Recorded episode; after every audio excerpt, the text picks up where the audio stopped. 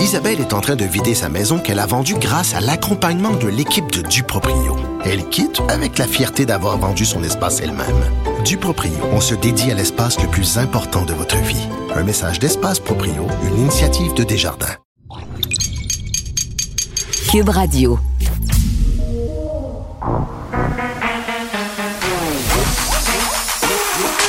Elle a une opinion sur tous les sujets. Pour elle, toutes les questions peuvent être posées. Geneviève Peterson. Cube, Radio.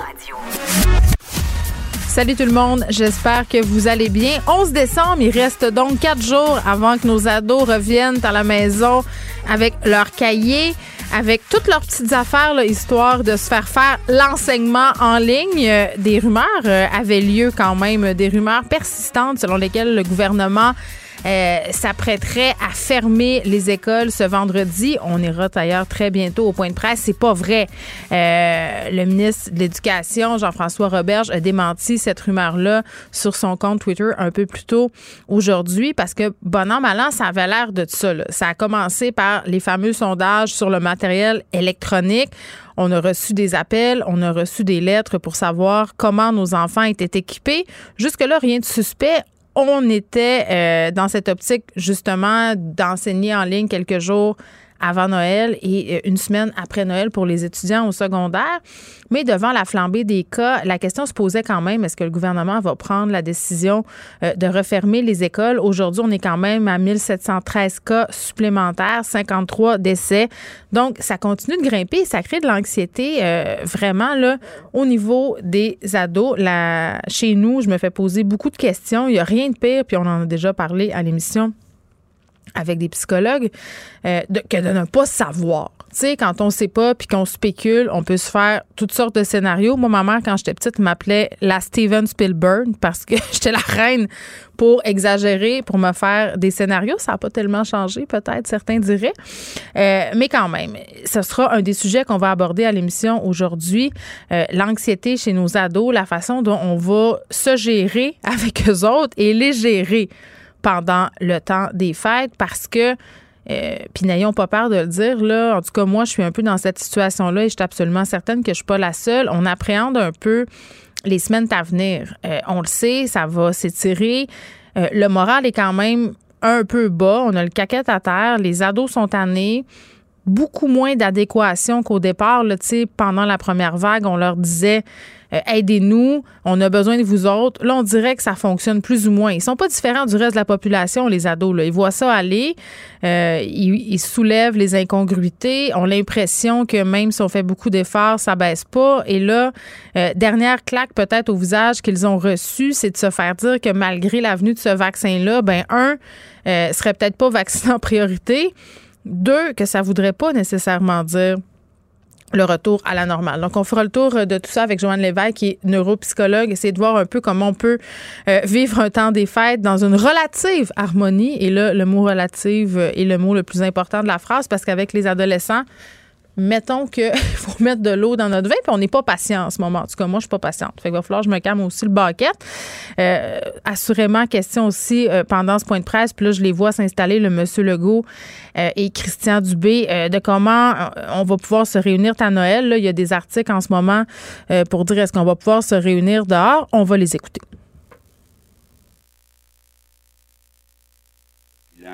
Euh, de la session. Donc, on ne veut pas mélanger la politique et la santé publique. Donc, inquiétez-vous pas. Euh, le docteur Ouda va très bien. Euh, donc, ben, c'est ça. Avant de vous parler de la situation de la pandémie, je vais vous faire un court bilan de la session qui se termine aujourd'hui. Malgré la pandémie, il y a eu beaucoup de travail qui a été fait par les députés entre autres en commission parlementaire. Puis je veux euh, les remercier, les députés euh, et du gouvernement et les députés euh, de l'opposition. On a réussi à faire adopter 16 projets de loi. Et parmi ces 16 projets de loi, il y a le projet de loi 66 qui au printemps s'appelait 61, qui va nous permettre donc d'accélérer 180 projets d'infrastructure. Donc on va pouvoir démarrer plus rapidement qu'à l'habitude et euh, ben, ça va permettre de relancer, entre autres, euh, l'économie, euh, puis, bon, être capable aussi de donner à la population des infrastructures qui sont attendues depuis longtemps. On va peut-être avoir tantôt un 17e projet de loi qui va être adopté. on a travaillé jusqu'à 10h30 hier soir. on avait l'accord du Parti québécois, de Québec solidaire. Là, il reste le Parti libéral. C'est pour permettre aux restaurants euh, qui veulent livrer de la boisson de pouvoir le faire. Donc, on sait que les restaurants souffrent beaucoup. Il y en a qui ont euh, réussi à euh, donner de la nourriture, je dirais pas ça en anglais, mais pour emporter. Mais là, si en plus on peut ajouter de la boisson, je pense que ça serait souhaité par tout le monde. Donc, j'espère qu'on va avoir un 17e projet de loi qui va être adopté tantôt. Euh, je veux revenir toujours euh, sur la session. Un moment très important, euh, c'est l'entente qu'on a eue avec la FIC, avec la Fédération des infirmières, sur toute la partie normative. On a beaucoup parlé depuis neuf mois. les infirmières travaillent très fort. on a besoin de réorganiser le travail d'abord pour aider euh, la qualité de vie des infirmières. Euh, donc, il y a eu toutes sortes d'ajustements qui ont été faits, entre autres pour qu'il y ait des incitatifs pour que les infirmières qui sont à temps partiel deviennent à temps plein pour euh, finalement alléger la tâche de celles qui sont déjà à temps plein. Donc, ça, c'est une belle avancée d'abord pour les employés. Puis on est content parce que, comme je l'ai souvent dit, ce sont nos héros de l'année. Donc, on va pouvoir les aider avec ces nouvelles conditions de travail. Puis ça va aider aussi à donner des meilleurs soins à la population. Donc, c'est vraiment gagnant-gagnant. Euh, euh, en économie, euh, vous avez vu, on a été très proactif. On a été la province qui a le plus aidé ces entreprises. quand on regarde les chiffres, entre autres les chiffres de chômage, bien, on voit que c'est le Québec qui est la province qui relance le plus rapidement son économie on est rendu euh, euh, que quand on regarde les emplois qu'on avait en février, on a retrouvé 97,5 des emplois qu'on avait en février. Donc, il en reste 2,5% Évidemment, hôtels, restaurants, compagnies aériennes, des endroits où euh, c'est plus difficile. Puis, on a lancé aussi notre programme pour une plus grande autonomie euh, donc, euh, de l'aide additionnelle pour les compagnies manufacturières pour pouvoir réduire nos importations puis fabriquer au Québec. Programme pour les serres, donc euh, donner des tarifs très avantageux aux producteurs de serres pour qu'on ait plus de fruits puis de légumes qui viennent du Québec. Puis j'en profite d'ailleurs pour lancer un message aux Québécois. Euh, achetons québécois. Donc, euh, quand vous êtes capable d'acheter des produits qui sont fabriqués au Québec, ben, vous aidez les travailleurs qui euh, sont dans ces secteurs-là. On a déposé aussi notre PEV, le plan pour une économie verte. Donc, pour atteindre l'objectif d'ici 2030 de réduire les GES de 37,5 euh, le, un, gros morceau de ce plan-là, c'est l'électrification des transports. Donc, il va y avoir des suites en 2021, euh, plus de trains, tramways, plus d'autobus, de, camions électriques, plus d'aide aux entreprises qui euh, peuvent passer à l'électricité. Donc, un beau plan qui était quand même assez bien reçu, là, même par les groupes environnementalistes. en éducation, mais écoutez, la bataille puis la grande victoire, euh, c'est d'avoir réussi à garder nos écoles ouvertes.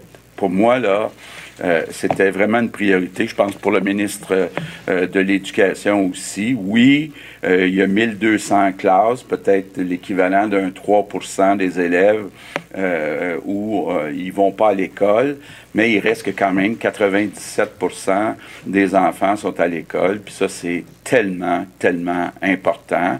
Oui, pour leur apprentissage, mais aussi pour euh, euh, la rencontre de leurs amis puis de leur vie euh, sociale de façon générale.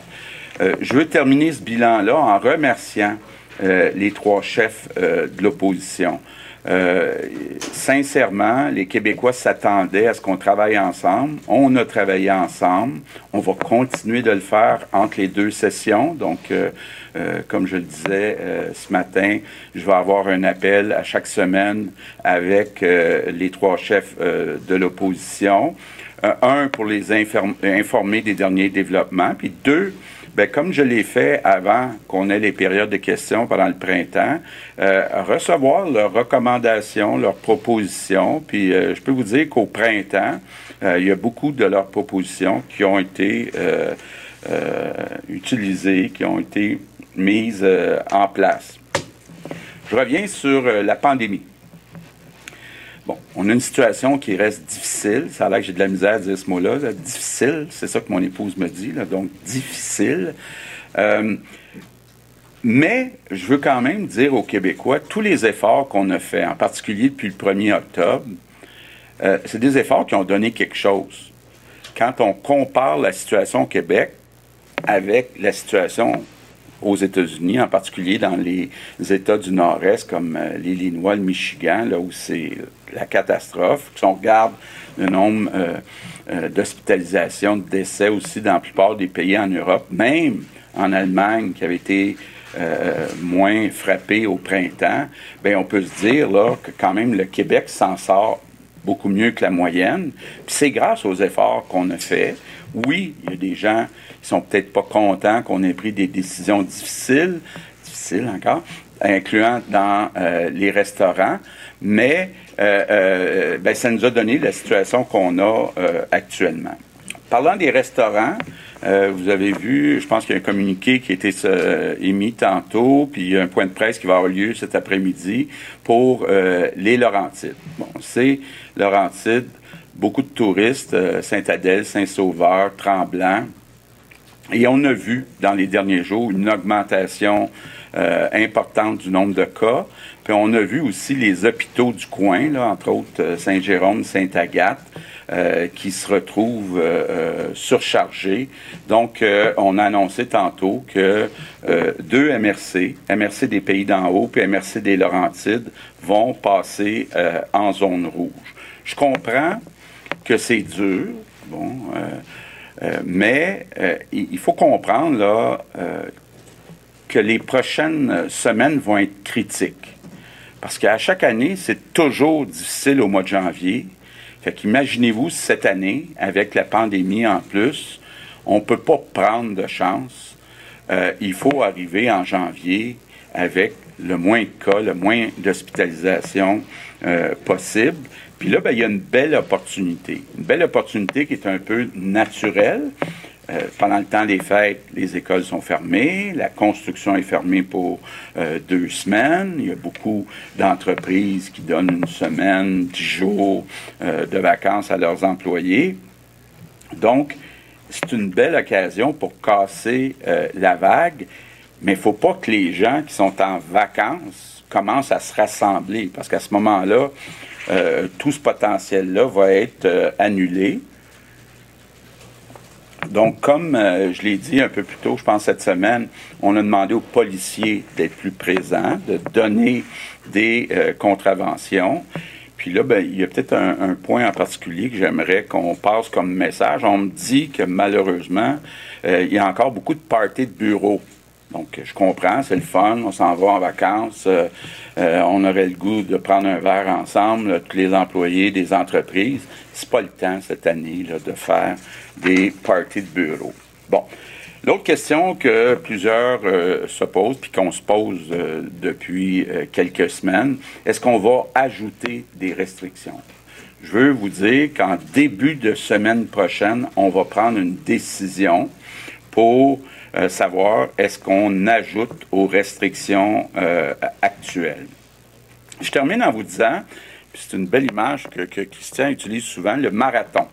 Dans un marathon, ce qui est le plus difficile, ce sont les derniers kilomètres. Donc, euh, on est dans les derniers kilomètres. Donc, ça vaut la peine de continuer de faire des efforts pour qu'on se retrouve le maximum possible de personnes à la ligne d'arrivée.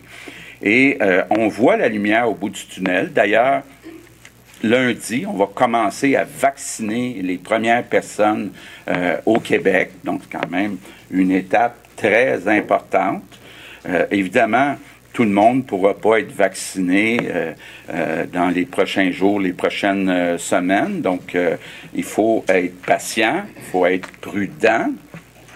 Et je pense que ça vaut la peine de faire des efforts. Sinon, ben, je, je, sais que pour certains, certaines d'entre vous, euh, certains, certaines, euh, certains des journalistes, que c'est peut-être la dernière fois que je vous vois cette année. Donc, je veux en profiter pour euh, vous remercier pour le travail que vous avez fait.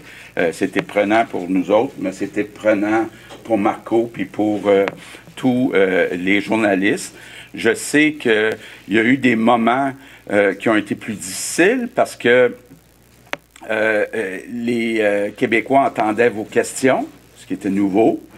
il y en a qui trouvaient que vous étiez dur avec moi. Moi, je veux vous dire que j'ai pas, je trouve pas que vous êtes dur avec moi. Il faut dire que je suis habitué. Mais je veux sincèrement vous dire merci parce que quand au mois de mars, pas au mois de mars, au mois de mai, je pense, on a eu un sondage ou un une étude qui été faite à partir des téléphones pour voir dans les 60 États et provinces euh, quel État ou province euh, respecte le plus les consignes, puis c'était au Québec.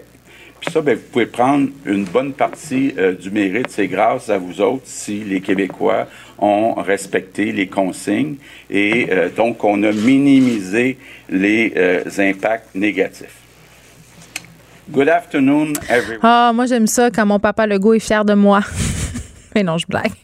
Euh, quand même, euh, qui prennent le temps de remercier comme ça les médias euh, qui font quand même un travail assez intense depuis le début de la pandémie. Je trouve que c'est une belle attention. je souligne au passage la petite flèche décochée au docteur Arruda en début de point de presse.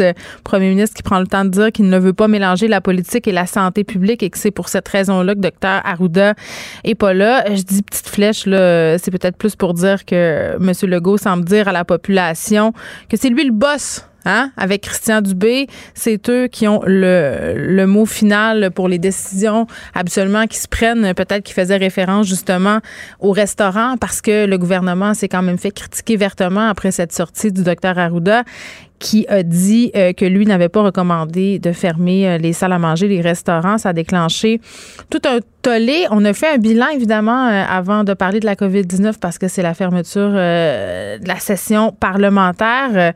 ce qui a attiré mon attention dans ce bilan-là, c'est évidemment l'entente avec la FIC. Ça fait longtemps qu'on l'attendait, celle-là, des infirmières, infirmiers qui demandaient des nouvelles conditions de travail pour ultimement offrir des meilleurs soins à la population. 97,5% des emplois retrouvés aussi au Québec. On nous souligne l'importance, encore une fois, on le martèle, d'acheter québécois et on aura l'occasion d'en reparler un peu plus tard dans l'émission. Le gouvernement qui tente de faire adopter un projet de loi qui permettrait aux restaurants qui veulent livrer de l'alcool de pouvoir le faire ou euh, de pouvoir vendre aussi de l'alcool euh, aux commandes euh, pour emporter. C'est-à-dire, tu vas au restaurant chercher ta commande et tu peux acheter en même temps de l'alcool. Retour sur la COVID maintenant. J'ai été assez surprise que le premier ministre prenne le temps de dire aux gens que c'était pas le temps de faire des parties de bureau. Vraiment, là, il y a des gens, même pire que ça, il y a des employeurs qui permettent à leurs employés de faire des parties de bureau en ce moment. Puis je comprends l'idée là, de se dire, ben de toute façon, on est dans la même bulle au travail. Donc, si ça fait, hein, si on boit une petite bière ou un petit lait de poule le vendredi soir avant de s'en aller en congé de Noël, ben on peut pas. On peut pas faire ça parce que ce sont les prochaines semaines qui vont être les plus critiques. D'ailleurs, euh, dans les Laurentides, la MRC des Pays d'en haut et euh, la MRC des Laurentides passent au rouge. On va donc fermer les restos. Euh, à Tremblant, à Saint-Sauveur aussi, là, c'était un problème. Ça se jasait sur les médias sociaux. Olivier Primo va nous en parler d'ailleurs un peu plus tard. C'est son coin à lui. Les Montréalais qui débarquaient, les gens qui suivaient pas trop les consignes euh, non plus. Donc, euh, on n'a pas trop le choix de passer au rouge dans ces régions-là. Et d'ailleurs, par rapport au resserrement des mesures, on a beaucoup eu aussi de, de rumeurs à cet effet-là. Est-ce qu'on va tout refermer deux semaines? Est-ce que ça sera quatre semaines? Est-ce qu'on va fermer les écoles? Qu'est-ce qu'on va faire? On nous a promis de nous revenir en début de prochaine en début de semaine prochaine, pardon, euh, à propos de ça. On va prendre des décisions justement concernant l'ajout de restrictions, des décisions qui sont difficiles. Puis je sais pas si je le dis bien parce qu'il paraît que le premier ministre, lui, euh, son épouse trouve qu'il dit mal le mot difficile. C'est pratiqué aujourd'hui. Donc, euh, beaucoup de nouvelles annonces à venir en début de semaine prochaine. On va regarder ça. Force est d'admettre que si ça descend pas, j'imagine qu'on n'aura pas le choix au niveau du gouvernement Legault de resserrer davantage les mesures sanitaires. Pour elle, une question sans réponse n'est pas une réponse. Geneviève Peterson. Cube Radio. On retrouve Nicole Gibaud. Salut Nicole. Bonjour Geneviève. Bon, une proposition euh, quand même qui, à mon sens, euh, est forte à propos. Là. Interdire aux délinquants dangereux de changer de nom, c'est une proposition qui est en train d'être considérée en Alberta. Euh, on veut déposer un projet de loi pour empêcher tout criminel déclaré délinquant dangereux de changer de nom. Puis ça, ben c'est bien simple, c'est parce qu'on veut pouvoir les retracer, on veut pouvoir les retrouver. Puis ça attire l'attention quand même un peu partout parce que ça pose la question du droit à la vie privée, du droit aussi de pouvoir avoir une vie normale après avoir purgé sa peine. Euh, tu sais, on pourrait faire le parallèle avec le registre des délinquants sexuels. Là, c'est un peu la même conversation. Oui, puis effectivement, je trouve que c'est important puis intéressant d'en discuter avec toi parce que euh, le, le, registre comme tel pour les délinquants sexuel, hmm. euh, c'est une chose. Il y en a qui sont à vie. Alors pourquoi aurait-il, ça c'est un débat, là, pourquoi hmm. aurait-il la permission de changer leur nom alors qu'on sait qu'ils sont inscrits là-dessus souvent pour une à vie. Et il y a des provinces euh, du Canada euh, qui l'ont fait, entre autres pour les délinquants sexuels. Je sais que la Saskatchewan mhm. a fait un projet de loi à cet effet-là et il empêche les délinquants sexuels de changer de nom. Et à mon humble avis, c'est une excellente idée. Parce que là, ça fera là euh, pour, pour cette question-là. C'est pas qu'on veut les empêcher d'avoir d'être repentants ou etc. Mais je pense qu'il est important il y a une raison pour laquelle ils sont sur, sur un registre. Alors, il est important de pouvoir retrouver sans faire, à, moins qu'on nous dise qu'il y a une relation directe, mettons, qui s'appelle Pierre Lalonde, puis qui change. Ben, Pierre, non, on va nommer d'autres noms. on peut trouver un autre nom. c'est dur. Il y a tout le temps quelqu'un qui s'appelle ce nom-là. Hein? C'est ça qui est dur. un nom. Pierre X, là, euh, puis il veut changer à Pierre Y. Bon, voilà. Alors, euh, peut-être que là, on pourrait faire un lien pour le retrouver, etc. Ici, on parle pas de juste de délinquants euh, sexuel, on parle de délinquants dangereux. Et ça, c'est la plus haute cote. Hier, on a, ou hier ou avant-hier, on a parlé des délinquants à haut risque, c'était exceptionnel. C'est quoi la différence entre les deux? Ben, à haut risque, c'était lorsqu'ils ont passé à travers un procès qui ont été euh, non criminellement euh, trouvés non criminellement responsables. Je comprends. Puis là, ils sont ils vont être à, l'hôpital, dans un hôpital, mais ils sont en détention à cet hôpital-là, puis ça mhm ils sortiront pas jamais avant qu'il y ait vraiment une, certitude qu'il n'y a aucun danger. Mais, mais c'est tellement haut là comme comme niveau euh, qu'ils ils sortent normalement presque jamais. Mais euh, délinquant dangereux, c'est que ils, obtiennent une sentence. Euh, il faut que ce soit une sentence plus que deux ans, évidemment. Mm-hmm. et, et mais mais passible, pardon, de plus de ça. Mais là, ici, dans les circonstances, c'est que euh, c'est indéterminé. Ils vont être en prison, ils peuvent être en prison, là, mettons, là, pour euh, 20 euh, ans, 15 ans, 10 ans, 7 ans. Il n'y a pas de chiffre magique, excepté qu'on on revoit la situation aux 7 ans pour savoir si cette personne-là, euh, oui ou non, est encore un délinquant dangereux ou rencontre encore les critères. Alors, c'est vraiment le plus haut. Il y a délinquants contrôlés, ça c'est un peu plus bas. Ça veut dire qu'on peut les contrôler une dizaine d'années par la suite après mm. leur... Euh, parce que la probation, Geneviève, quand on met quelqu'un en probation après un crime, le maximum, c'est trois ans, mais il faut que ce soit pour des peines en deçà de deux ans. Tout ce qui est pénitencier, ben, c'est-à-dire deux euh, et et plus, là. Tout ce qui est pénitencier, deux, deux ans et un jour, euh, et, deux, et deux ans et demi, trois ans, quatre ans, on peut pas les mettre en, probation pendant une période de trois ans, mais quand ils sont délinquants à contrôler, oui, c'est dix ans euh, qu'on peut les contrôler. Donc, euh, c'est une, à mon avis, surtout pour les délinquants dangereux, parce qu'ils ont passé plusieurs étapes, ils ont fait beaucoup d'enquêtes, il y a eu des experts qui se sont penchés, penchés. Ils ont eu l'étiquette de délinquants dangereux, pas plus forte raison, dans ce, ce cas-là, peut-être même plus que pour les délinquants sexuels, parce qu'il y a quand même un registre au moins pour les délinquants sexuels, mais pour les délinquants dangereux, euh, à mon avis, c'est une, ce serait une option. Au Québec, on n'a pas tout à fait les mêmes, c'est pas tout à fait la même chose. Je sais qu'il y a un dossier qui, qui a été très médiatisé, celui de Robert Perron, qui a essayé de changer de, de, de, de nom régulièrement, là, souvent qui a été déclaré euh, délinquant sexuel.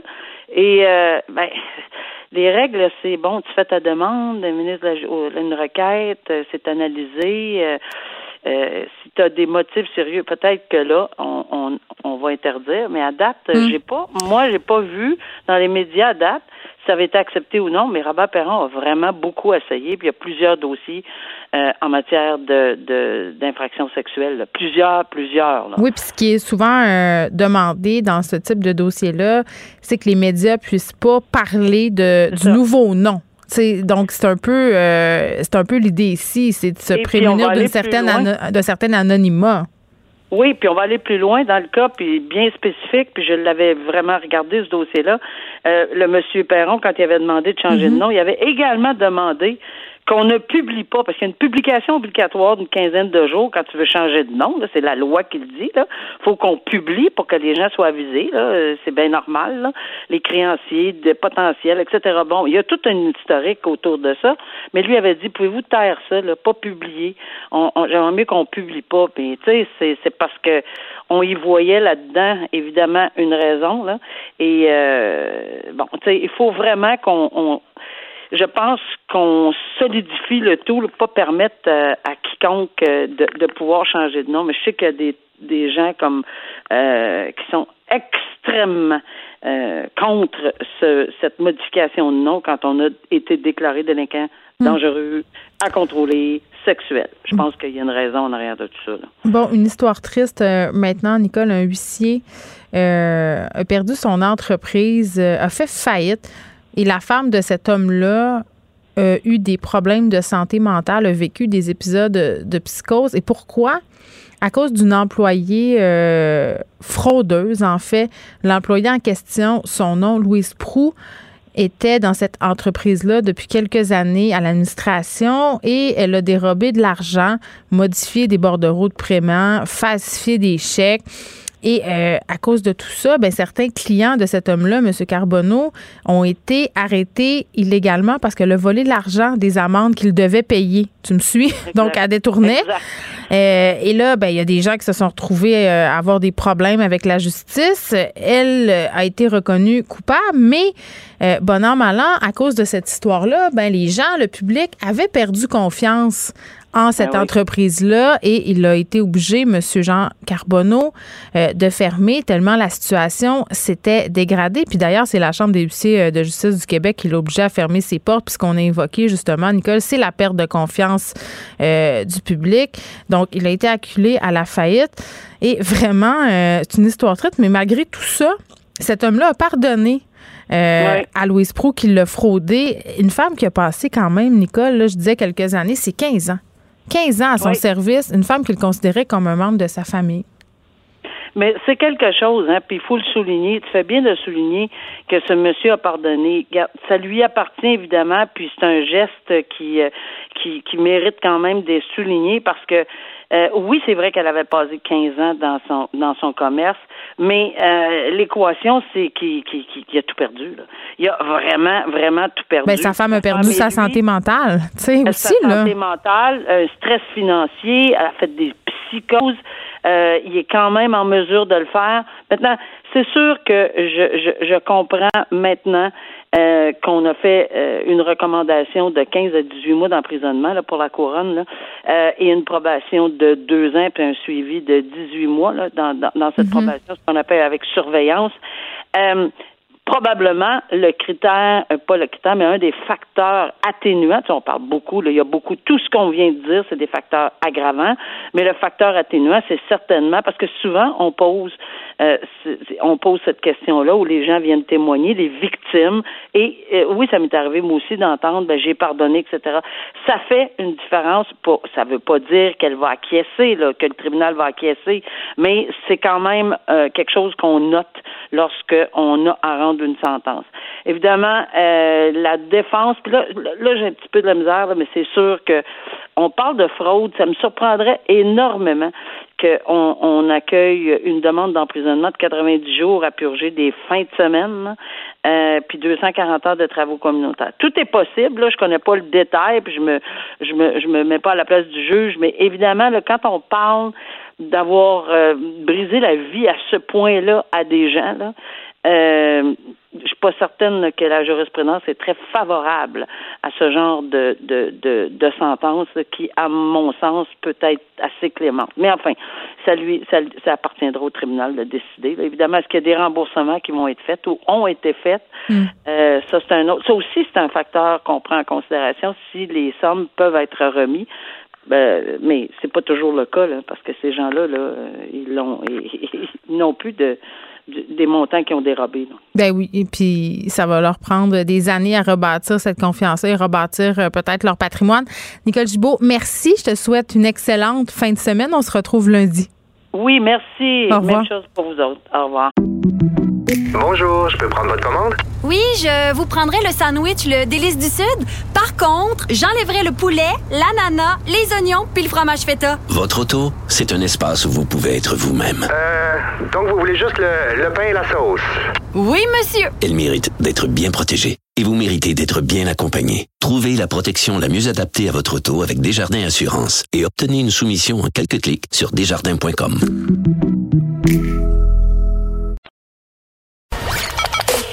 Joignez-vous à la discussion. Appelez ou textez le 187 Cube Radio 1877 827 2346. Hello. On va faire un retour euh, sur le point de presse et sur euh, le vaccin avec Roxane Borges da Silva, qui est professeure à l'École de santé publique l'Université de Montréal. Roxane, bonjour. Bonjour. Bon, on a appris euh, quand même euh, tantôt que les MRC euh, des pays d'en haut et des Laurentides passaient au rouge, amenant avec tout ça une fermeture des restaurants, des salles à manger, parce qu'on avait littéralement une flambée des cas là-bas. Et ce serait lié justement avec le fait que des Montréalais, comme on, a déjà parlé ensemble, se rendaient dans ces zones-là pour aller manger et que les gens continuent de se rassembler. Là, ce qu'on comprend, Madame Borges Silva, c'est que les prochaines semaines, les prochains jours seront critiques. Tout va dépendre euh, des comportements qu'on va adopter. Et le premier ministre qui essayait de mettre en garde euh, les gens contre les rassemblements, notamment, a fait référence à des parties de bureau. Oui, c'est vrai. Euh, c'est ce qu'il a, dit au point de presse. En fait, qu'il est inquiet pour les parties de bureau. puis, mais je ne sais pas dans quelle mesure ces parties de bureau-là vont pouvoir être un indicateur qui va leur permettre de, prendre une décision en début de semaine, comme il l'a dit, puisque, ben, comme vous le savez, la, période d'incubation variant de 2 à 14 jours, les parties de bureau qui ont lieu en ce moment et toute la semaine, tout le week-end ou quoi que ce soit, ne se verront pas encore révélateurs euh, de la COVID en fait avant euh, avant au moins une semaine. Hum, ben, en ce sens-là, j'ai envie de vous demander pourquoi on, on, prévient pas plutôt que guérir? Parce que c'est mieux justement peut-être de mettre en place des mesures additionnelles tout de suite plutôt que repousser ça et d'être aux prises avec une situation un peu incontrôlable. Pourquoi on attend la semaine prochaine selon vous? Mais c'est une bonne question. En fait, je connais pas. Moi, je, en fait, euh, en tant que chercheuse je, et professeur d'université, je, je sais quels sont les indicateurs sur lesquels on se base pour prendre ces décisions-là. Lesquels? Mais je, mais je connais pas en fait la, la portée, en fait, la mesure des indicateurs. J'ai pas les informations. Donc, à quel point le, le, le, système de soins de santé est au bord du gouffre, je, je me base sur ce qui sort de l'INES. Euh, mhm. à quel point le R0 est, est vraiment très élevé, le niveau de transmission à la communauté non plus. On n'a pas toutes les informations. Docteur Arruda, quand même, nous répète assez souvent là, que le virus, au niveau de la transmission communautaire, ça demeure élevé. Oui, tout à fait. Puis après, il y a aussi tous les aspects au niveau de l'économie et, et c'est non négligeable parce que quand on parle de, de fermer l'économie, par exemple, de fermer l'économie, ça a un impact sur la santé mentale, sur la pauvreté, la vulnérabilité, euh, l'exclusion. Donc, euh, c'est des éléments dont il faut tenir compte aussi, dont le, le gouvernement a tous ces paramètres-là en mm. main. Il a les informations, mais nous, les chercheurs, ne l'avons pas. Bon, là, euh, les salles à manger sont fermées en zone rouge, les gyms. Euh, les écoles continuent à rouler, même si euh, les élèves en secondaire 3, 4, 5, ils vont en alternance et qu'au cycle supérieur, on est en enseignement à distance. Euh, si on a des décisions à prendre là, en début de semaine prochaine, quelles mesures il serait logique d'être ajoutées, selon vous? Mais en fait, comme on le disait euh, dans la lettre ouverte euh, euh, avec les collègues, là, les 80 collègues qu'on a signés, euh, nous, ce qui nous semble important, intéressant, c'est de profiter de l'occasion du congé des fêtes, puisque l'économie tourne au ralenti, euh, pour en fait euh, mettre sur pause le Québec. Et, euh, et freiner la propagation du virus. Donc, euh, les enfants ne seront pas à l'école, c'est parfait parce que Ouais. c'est quelque chose de très important pour eux d'aller à l'école. Euh, donc la construction est déjà en vacances aussi. Il y a beaucoup d'usines qui vont être euh, en congé. Alors profitons-en pour euh, ben, tout fermer et freiner euh, et donner un, un bon coup de frein au virus pour pouvoir alléger notre système de soins de santé. En même temps, euh, Madame Borges da Silva, on se questionne en ce moment au niveau du gouvernement à savoir si on va permettre des rassemblements extérieurs. Il y a Nina Machouf, qui est épidémiologiste, qui dit Oui. que de se rassembler à l'extérieur, ça pourrait constituer un compromis sécuritaire. Qu'est-ce que vous en pensez? Mais en fait, euh, Nima a complètement raison, c'est-à-dire que euh, en extérieur, le une personne qui est porteuse, en fait, le, le virus se dilue beaucoup plus, plus facilement puisque l'air circule beaucoup en extérieur et reste en- et donc les aérosols ne restent pas en suspension. Donc, si on tient à une distance de 2 mètres et qu'on fait des rassemblements extérieurs dans une cour, on a de très grandes, on a, on a très peu de chances en fait d'attraper le virus si on a quelqu'un qui est porteur asymptomatique. Donc, euh, dans ce contexte-là, c'est Hmm. sûr que ça pourrait être une bonne idée euh, En même pour la temps, population. En même temps, euh, puis tu sais, quand on ouvre la porte comme ça à des interprétations et des accommodements raisonnables, le risque, c'est toujours qu'il y ait des gens qui exagèrent parce que les rassemblements extérieurs, euh, c'est beau, c'est une belle idée en théorie, mais en pratique, on sait que ça peut se compliquer avec l'alcool, euh, avec le fait Oui. aussi de rentrer à l'intérieur, malgré euh, que Mme Machos le soulignait, là, si on va aller aux toilettes à l'intérieur, si on le fait rapidement, qu'on est masqué, il n'y a, pas grand risque, mais c'est toujours ça un peu euh, le problème, le risque avec lequel on doit jongler, c'est le fait euh, d'ouvrir la porte à des interprétations qui pourraient mettre la sécurité des gens en péril. Absolument. Puis on peut se retrouver à l'extérieur, admettons, avec les grands-parents, les enfants, les enfants en froid, ils veulent rentrer. C'est ça. Bon, ben, allez, on a bu un coup, euh, ok, allez, on rentre, c'est correct. On, on- puis c'est ça, puis laisser aller les, les, les règles, c'est certain. C'est pour ça que Mm. c'est mieux d'éviter tout rassemblement pour pas être tenté de, de passer outre les limites. Bon, on a appris euh, cette semaine que la campagne de vaccination allait débuter dès la semaine prochaine au Québec. On commence par vacciner évidemment les aînés, euh, le personnel euh, soignant. On ira ensuite avec les communautés éloignées. On se pose plusieurs questions par rapport à ce vaccin-là. Je parlais récemment à un professionnel, en fait, à un spécialiste des politiques vaccinales qui me disait qu'on allait peut-être un peu vite euh, avec la distribution de ce vaccin-là. Du moins, ça soulevait des questions. Il y a beaucoup de personnes qui s'inquiètent. Euh, puis je veux juste préciser, là, parce que je trouve que c'est important de le faire, Madame euh, Borges de Silva, qu'on n'est pas en train de questionner la pertinence de vacciner les gens. Je pense qu'on s'entend tous pour dire là, que les vaccins, euh, c'est une bonne chose en général. Et dans le cas de la COVID, c'est très, très attendu. Donc, c'est pas nécessairement qu'il y a des gens qui sont anti-vaccins, euh, quand ces gens-là remettent en question justement la façon dont c'est en train d'arriver, la façon dont on est en train de procéder, euh, la vitesse avec laquelle euh, ce vaccin-là a été approuvé, c'est normal que ça soulève des questions, non? Oui, absolument. Alors, la première chose qu'il faut savoir, c'est que le vaccin en santé publique est, la, est une des mesures les plus, la plus, qui a été démontrée la plus efficace. Ouais. Euh, dans toute l'histoire de la santé publique et l'histoire en fait des nations et de, ça, et de la planète. Donc, ça nous a permis d'éradiquer de nombreuses maladies. Euh, Aujourd'hui, dans le contexte de la COVID, euh, le, le vaccin a été produit de manière très rapide pour répondre à ce besoin très urgent, ce qui est une très bonne chose euh, pour, euh, ben, ça, pour pouvoir euh, permettre de, de relaxer un peu toutes ces mesures sanitaires. Mais, et donc, ce vaccin a été produit dans des conditions rapides, mais satisfaisantes et sécuritaires, et on a été capable de démontrer que le vaccin est sécuritaire avec les essais cliniques qui ont été faits.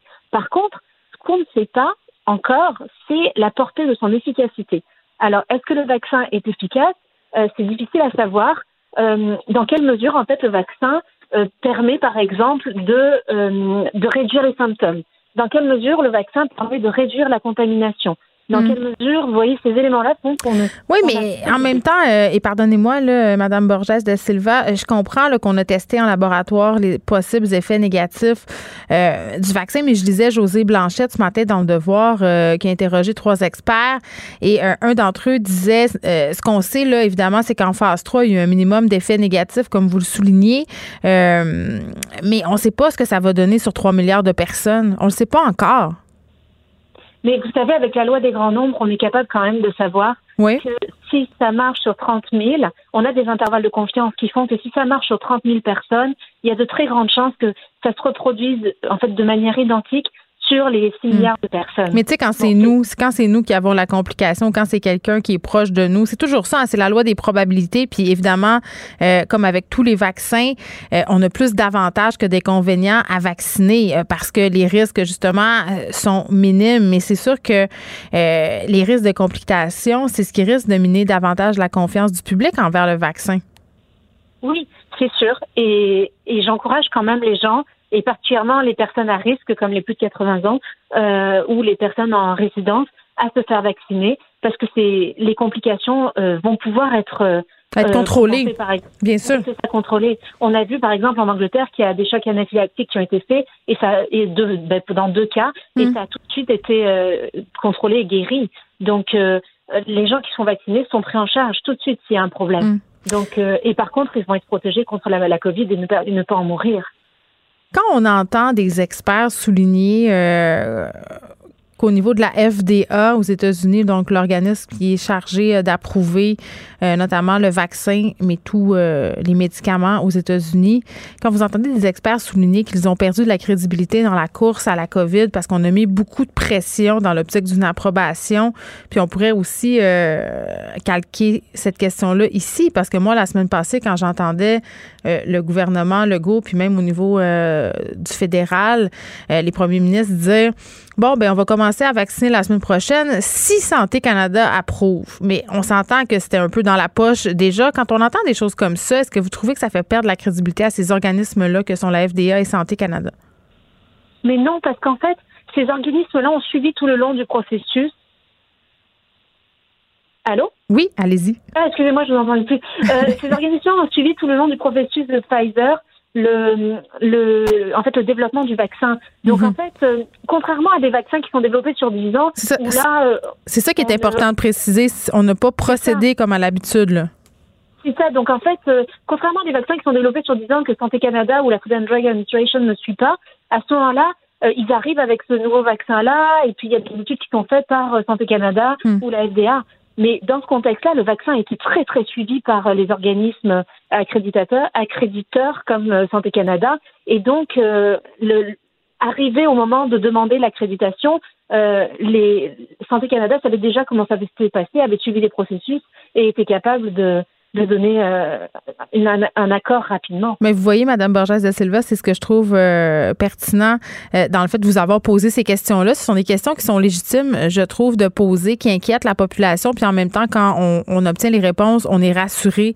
Et il me semble que c'est encourageant. Le vaccin à la base, il est encourageant et de savoir que ça peut, que ça s'est passé comme ça. En tout cas, il me semble que on avait besoin des réponses à ces questions qui commencent à circuler largement. Puis là, on a su aussi que les écoles ne fermeraient pas aujourd'hui, du moins pas, euh, ça sera pas aujourd'hui ni la semaine prochaine, on imagine, mais est-ce qu'on pourrait s'attendre en terminant une prolongation des fermetures euh, des écoles après le congé si ça continue à grimper?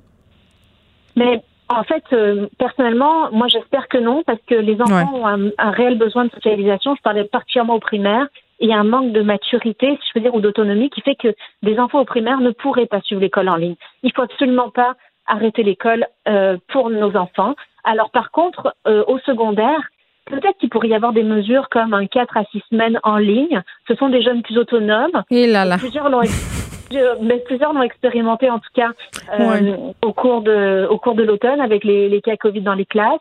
Donc ça pourrait être une mesure temporaire pour freiner la propagation si jamais on avait des éclosions euh, qui continuaient dans les écoles. Mais par contre, au primaire ou dans les écoles ou qui reçoivent des enfants à défi, c'est pas quelque chose que je recommanderais. C'est important de maintenir nos enfants à l'école. Très bien, Roxane Borges de Silva. Merci, Madame de Silva, qui est professeure à l'École de santé publique de l'Université de Montréal. Protégez vos dépôts, c'est notre but. La SADC protège vos dépôts dans les institutions fédérales, comme les banques. L'AMF les protège dans les institutions provinciales, comme les caisses. Oh, quel arrêt! Découvrez ce qui est protégé à vos dépôts sont protégés.ca. Pour elle, une question sans réponse n'est pas une réponse. Geneviève Peterson. Cube Radio. Bon, ça serait pas une, bonne idée euh, que les écoles euh, referment après le temps des fêtes ou que le congé d'école, l'enseignement en ligne, appelez ça comme vous voulez, euh, soit prolongé parce que ça contribuerait à accentuer l'anxiété, la détresse chez nos adolescents, les enfants. quand même, on l'appréhende cette période des fêtes. On se demande qu'est-ce qu'il y a de l'autre côté, mais on va commencer par se demander comment comment on va faire face aux prochaines semaines qui s'en viennent parce que je sais que ça stresse plusieurs parents. En tout cas, moi, ça me stresse et c'est un sujet de discussion euh, que j'ai avec mes autres amis parents qui ont des enfants en haut de 13 ans. Comment, qu'est-ce qu'on va faire avec eux autres pendant les quatre semaines qui s'en viennent? On en parle avec Dr. Joanne Lévesque, qui est neuropsychologue. Dr. Lévesque, bonjour. Oui, bonjour. Bon, je pense qu'on peut être honnête ici, là, euh, parce que ça fait du bien de l'aide, puis parce que ça fait du bien aussi de s'avouer à soi-même qu'on est un peu dépassé. Euh, on est plusieurs à pas trop savoir ce qu'on va faire avec nos ados pendant les semaines euh, à venir. Puis quand je parle de quoi faire, je parle pas d'activité, là, quoique ça aussi, on pourrait en discuter, mais quoi faire pour mhm. les accompagner sur le plan psychologique, parce que dans plusieurs maisons, l'ambiance est assez explosive, docteur Lévesque. Oui, effectivement. Ben, c'est ça qui arrive hein, quand on garde euh, des gens trop longtemps ensemble. oui, le cabin fever. c'est ça. Ça peut devenir un peu explosif. Ouais, je me sens comme dans l'off. Je veux m'en aller. Oui. Oui, c'est ça. Il y a, mais il y a tellement de contraintes, c'est que c'est la liberté hein, que les, les, gens ont perdu. Parce que vous, l'avez bien dit, il y, a, il y, a, moyen de faire des activités. Je voyais passer hier sur le web, puis un peu plus tard à la télé, comme tout ce qu'on peut faire. Puis je me disais, ça a quasiment l'air d'une vie normale. on peut, ça, on a quasiment l'air d'être dans un contexte de vie normale. Mais, mais moi, c'est un peu là-dessus que je mettrais l'emphase avec les jeunes. C'est-à-dire que oui, c'est plate. Euh, en fait, c'est eux ce qui est le pire, c'est de perdre le contact avec leurs amis. Parce que ils ont beau les plus vieux ont à l'école une, journée sur deux, donc voient un certain contact social. Euh, quand même, puis les autres, ben, ils voyaient leurs amis. Là, mm. Noël s'en vient, ils sont confinés, ils n'ont pas le droit de voir personne. Euh, c'est ça qui est dur. C'est l'isolement qui est dur. Puis moi, ce que j'entends tout le temps, c'est euh, dans, ma clientèle, dans les gens à qui je parle, ben, mm. c'est toujours ça qu'on me rapporte c'est d'être privé de ce contact social. Mais c'est tellement ça. Euh, puis ma fille qui va avoir 14 ans me le disait pas plus tard qu'hier. Euh, parce qu'on fait des trucs à la maison. Elle m'a dit Maman, c'est pas ça. Là. Elle dit Rappelle-toi-en quand t'avais mon âge. Là, ce que tu voulais, c'était sortir de la maison, être avec tes amis, aller dans des soirées. Là, on peut même pas se voir parce qu'il a commencé à faire froid. On va dehors, ça dure pas longtemps. Euh, donc, c'est ça qui est le plus difficile pour elle euh, et pour bien d'autres adolescents, c'est ce sentiment de perte de liberté parce que voir ses amis à l'école, c'est une chose, mais c'est dans un cadre scolaire. Après ça, pour le reste, ça, ça se fait pas du tout. Là. Ouais, Mais ça se fait en ligne. Oui, exactement. C'est bien rare que je peux dire ça. On, peut parler avec ce calendrier, mais c'est là où euh, les médias sociaux, le, le, FaceTime de ce monde, euh, des, Zooms, euh, tout ce qui peut permettre aux jeunes de garder un contact, quitte à, développer des, des, activités en ligne avec leurs amis. Là, puis je parle pas de jouer en ligne à des jeux vidéo. non, moi, ils font leurs devoirs en ligne, ils font du lavage en ligne, ils font tout en ligne, il y a tout le temps quelqu'un sur FaceTime. Ben, c'est ça. Mais c'est vraiment une bonne stratégie, justement, pour briser cet isolement-là. Puis, de pas, oui, c'est vrai que c'est un peu plus froid, là, mais de pas avoir peur d'aller dehors quand même, marcher à deux mètres de distance, là. on s'habille comme il faut qu'on le fait, ou on, fait des activités euh, extérieures ensemble aussi, ça peut être une option, mais il faut surtout pas, euh, tomber dans le piège de s'isoler, de rester à la maison en se disant mais de toute façon on peut rien faire. Il hmm. faut surtout pas faire ça. Mais par C'est un des plus grands oui. d'anxiété. Ben c'est vrai. Puis parlons-en euh, de l'anxiété. Là, évidemment, quand on est dans une situation comme celle-là, euh, comme la situation de la COVID, on est en perte de contrôle collectif. Hein? On ne sait pas trop euh, qu'est-ce qui nous attend. C'est pas, on n'est pas le maître de nos décisions. Fait en soi, c'est angoissant. Puis ce que je remarque aussi beaucoup autour, c'est que les ados, parce qu'ils sont beaucoup sur les médias sociaux et ils se parlent beaucoup, ils se font beaucoup de scénarios. Euh, puis ça, on n'est pas toujours au courant de ces scénarios-là et ça crée beaucoup, beaucoup, beaucoup de questionnements et beaucoup de peur, d'anxiété qui n'est pas souvent très bien canalisée. Qu'est-ce qu'on fait avec ça?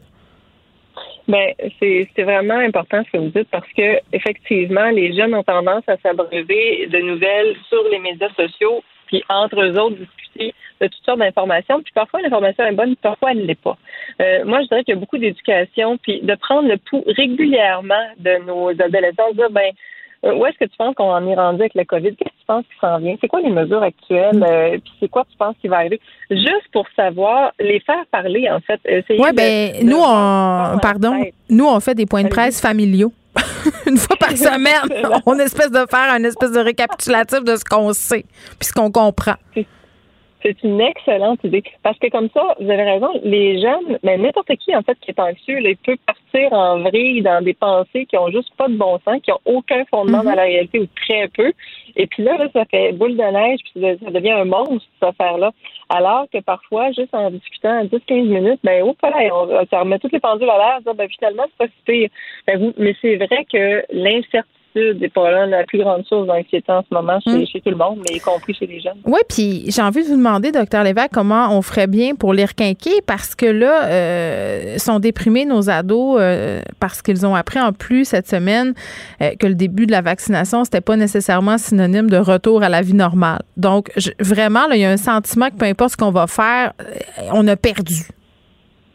Oui. Mais c'est faut voir, il faut juste remettre les choses en perspective puis voir qu'on n'est pas dans un sprint, mais on est dans un marathon. Même les politiciens parlent d'un marathon, mais que la ligne d'arrivée est en vue, on l'a entendu à la télé. Mais c'est mais c'est quand même ça. Puis c'est des étapes. On peut voir ça comme une course à relais. Il faut donner une image qui parle aux jeunes, mais de dire que c'est c'est des étapes c'est pas facile. Il y, a, personne qui a dit que ce serait facile, mais il faut que eux-mêmes voient, essayent de voir dans cette période-là une espèce mm. d'opportunité de faire quelque chose de leur vie qu'ils n'auraient pas pu faire autrement, euh, qu'ils n'auraient pas pris le temps de faire parce qu'ils auraient été pris dans toutes sortes de choses. Mais c'est d'essayer de, saisir l'opportunité qui se cache derrière toute cette, euh, cette vie morose-là. Oui, puis un truc intéressant euh, que vous venez de dire.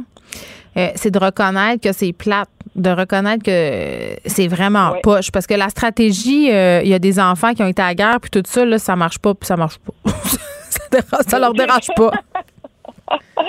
non, exactement. C'est de pas faire semblant que, que, tout va bien, justement, puis que ça va bien aller. Là, non, non, non. Il n'y a rien de le fun dans ce qu'on vit. Il n'y a personne qui aime ça. Il euh, n'y a personne qui se dit un matin en se disant Waouh, c'est super, encore une journée de confinement. Non, c'est sûr que non. Puis de ne pas. Euh, de pas essayer de rendre ça plus beau que ça l'est. C'est juste de faire avec, parce que de toute façon, qu'est-ce qu'on peut faire d'autre? Il faut juste comme régler, euh, améliorer ou euh, faire de son mieux dans son quotidien pour tirer le meilleur de, chaque journée, peu importe ce que ça veut dire pour chaque personne. Mais c'est vraiment important d'être conscient de ça. Bon, euh, en terminant, euh, je veux pas qu'on je veux pas qu'on soit juste sur euh, des, des constats négatifs entre guillemets. je veux qu'on soit mhm. aussi en mode solution. Le temps des fêtes, c'est un moment justement pour essayer de passer un bon moment. Est-ce que vous avez des trucs pour nous là, pour que les prochaines semaines se passent relativement bien? Soyons réalistes. Oui, ben moi je dirais avoir du fun avec ses enfants. c'est c'est un temps un temps de l'année où où justement souvent ça se passe un peu plus en famille, mais là ça va être vraiment très très en famille. Mais c'est de, de faire, j'allais quasiment dire comme si de rien n'était à l'intérieur de la cellule familiale, au sens où euh, ouais. des jeux de société, faire un vrai réveillon de Noël, euh, avoir, avoir faire des activités avec les enfants, les encourager à faire euh, aller jouer dehors, euh, vraiment les accompagner dans le quotidien. Puis tout en, en gardant, par exemple, de l'espace individuel. Faut, on est là, tout le monde va être dans la même maison pendant au moins deux semaines, dans les mm-hmm. prochaines semaines. Puis c'est important de se rappeler que à l'intérieur de ces deux semaines-là, ben il y a des moments où les jeunes doivent être seuls, doivent être avec leurs amis en ligne, puis quand on voit que le moral des troupes baisse un peu, ben c'est le rôle d'un parent, c'est justement de dire Hey, qu'est-ce qui va pas? C'est du coup, on va, on va changer les idées. Parce que c'est vrai que c'est poche. On peut peut-être faire quelque chose, on joue-tu à telle affaire? On fait-tu telle affaire? Ça te tente-tu de promener le chien avec moi? Ça te tente-tu de venir courir? on commence tout ça, nous autres, le jogging ou, euh, ou le yoga. Mais ça, ça euh, fonctionne, euh, l'objectif de la course. Puis bon, faire de la bouffe, même si la contrôle fric en moi aime pas toujours ça parce qu'elle en met partout, c'est un beau moment aussi. Là, en fin de semaine, nous, on fait des bains. ça va être ça. Ça va être une bang. OK. Euh, docteur Lévesque, merci. Euh, Joanne Lévesque, qui est neuropsychologue, on se demandait euh, qu'est-ce qu'on allait faire avec nos adolescents durant cette période des fêtes? Beaucoup de parents sont stressés par rapport à ces semaines qui s'en viennent. Nos ados qui sont anxieux. Ça vaut aussi pour les jeunes enfants. vraiment, on en revient toujours à ça, mais passer du temps, pas perdre la communication, puis avouer, dire, pas essayer d'enjoliver la réalité, là, de le dire que c'est difficile, de le dire que c'est poche, mais qu'on n'a pas le choix, que c'est ça, puis qui sait, manger deux, trois beignes aussi, ça aide. J'accepte avec, euh, avec fierté la direction, les commandes. Non, non, pas les commandes. Votre maison, c'est un espace où vous pouvez être vous-même. J'accepte d'être l'entraîneur-chef des Orignaux Atomes 2B de l'école. Mon amour, moins fort, la petite dame. Ah, excuse, excuse. Tu parles à qui? Elle mérite d'être bien protégée. Et vous méritez d'être bien accompagné. Trouvez la protection la mieux adaptée à votre maison avec Desjardins Assurance et obtenez une soumission en quelques clics sur desjardins.com.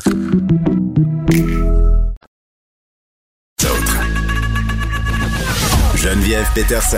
Une animatrice pas comme les autres. Cube Radio. Le, le commentaire de Danny Saint-Pierre. Un chef pas comme les autres. Danny. Allô? Hey, J'aime ça, euh, t'invoquer en chantant. Parfait. C'est comme si t'allais arriver puis me faire un petit numéro.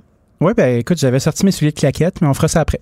Ben, j'ai besoin de toi là, aujourd'hui pour m'éclairer euh, sur l'annonce que fait François Legault tantôt, qui sont en train de travailler sur un projet de loi, juste les libéraux là, à l'approuver, euh, pour que, en fait, les restaurateurs puissent livrer de l'alcool et en vendre aussi quand tu te rends au comptoir pour emporter de leurs établissements. Ça fait plusieurs mois euh, que certains restaurateurs et certains bars euh, le demandent, des buvettes là, plus que des bars. Euh, est-ce que vraiment ça va changer quelque chose? Et est-ce que, euh, si on veut, des points aveugles à tout ça? Est-ce que ça va changer quelque chose? Oui, parce que ça Beaucoup. va décomplexifier euh, la mécanique. Tu sais, il y a beaucoup d'endroits qui ont des inventaires. Tu sais, euh, là, il y a un projet de loi qui s'appelle la loi 72. La Régie des alcools, des, des courses et des jeux assure que des changements arrivent. Euh, il était temps en sac à papier. Nous autres, ça fait des années qu'on sacre après ça. Tu sais, Mais c'est un peu pourquoi? niaiseux de... Comment ça là? comment ça marche? De- au Québec, t'as des, euh, différents permis pour être capable d'avoir le privilège de distribuer de l'alcool. T'as un permis d'épicerie Mm. où tu peux, euh, tu sais, ou de dépanneur où Ouais, tu vends de la bière. Là, il faut que tu livres de l'alcool avec de la bouffe quand tu peux, mais tu peux même pas. Saint-Hubert ça, le fait. ça, c'est un, ça, c'est un, ben, un peu. Ça, c'est un, c'est un permis de détaillant, si tu veux. Après, puis ça, c'est certains produits d'alcool que tu vas avoir qui sont pas en compétition avec ceux qui sont à la SAQ. Après ça, ben, de, de ce permis-là, c'est là qu'on voit tous les petits vins québécois qui sont, euh, qui sont disponibles, les bières de Mm. microbrasserie, puis tout le kit. Mais mettons que je vais me faire livrer une panne pizza de Danny Saint-Pierre puis un Oui. gin tonic. Tu peux pas faire ça. Sais-tu pourquoi? Non. Parce qu'il est déjà euh, il est mélangé euh, par quelqu'un d'autre qu'une machine ou un robot. On n'est pas capable de vendre euh, ou de même de tenir de l'alcool ou des cocktails qui sont prémixés. Selon la loi, tu n'as pas le droit. Tu OK. pas le droit, de, mettons, de te faire un gros Christy de pichet De sangria. de, sc- de sc- Hey! de sangria, de screwdriver. Tu pas le droit. Si les flics débarquent, tu te fais coller. Tu pas le droit de faire ça. OK, puis si je veux commander une panne pizza de Danny Saint-Pierre puis une bouteille de vin, Euh, Livré par un tiers, tu peux pas en ce moment. Mais fait que livré par un tiers, pourquoi? Je sais pas pourquoi ils font ça. J'ai aucune idée. pour qu'on aille à SAQ? Ah, ils ont déjà augmenté leur chiffre d'affaires de, de 6 depuis trois mois. Là, ça va. Moi, j'ai l'impression que la régie des alcools, des courses et des jeux, c'est un truc, euh, un gros cahier bien épais. C'est vintage. Que personne n'a eu envie de, de fouiner dedans puis de, de le réadministrer. Mm. Puis avant la pandémie, tout le monde fermait sa boîte parce qu'on faisait de la- de la- des profits sur de la vente d'alcool en salle à manger.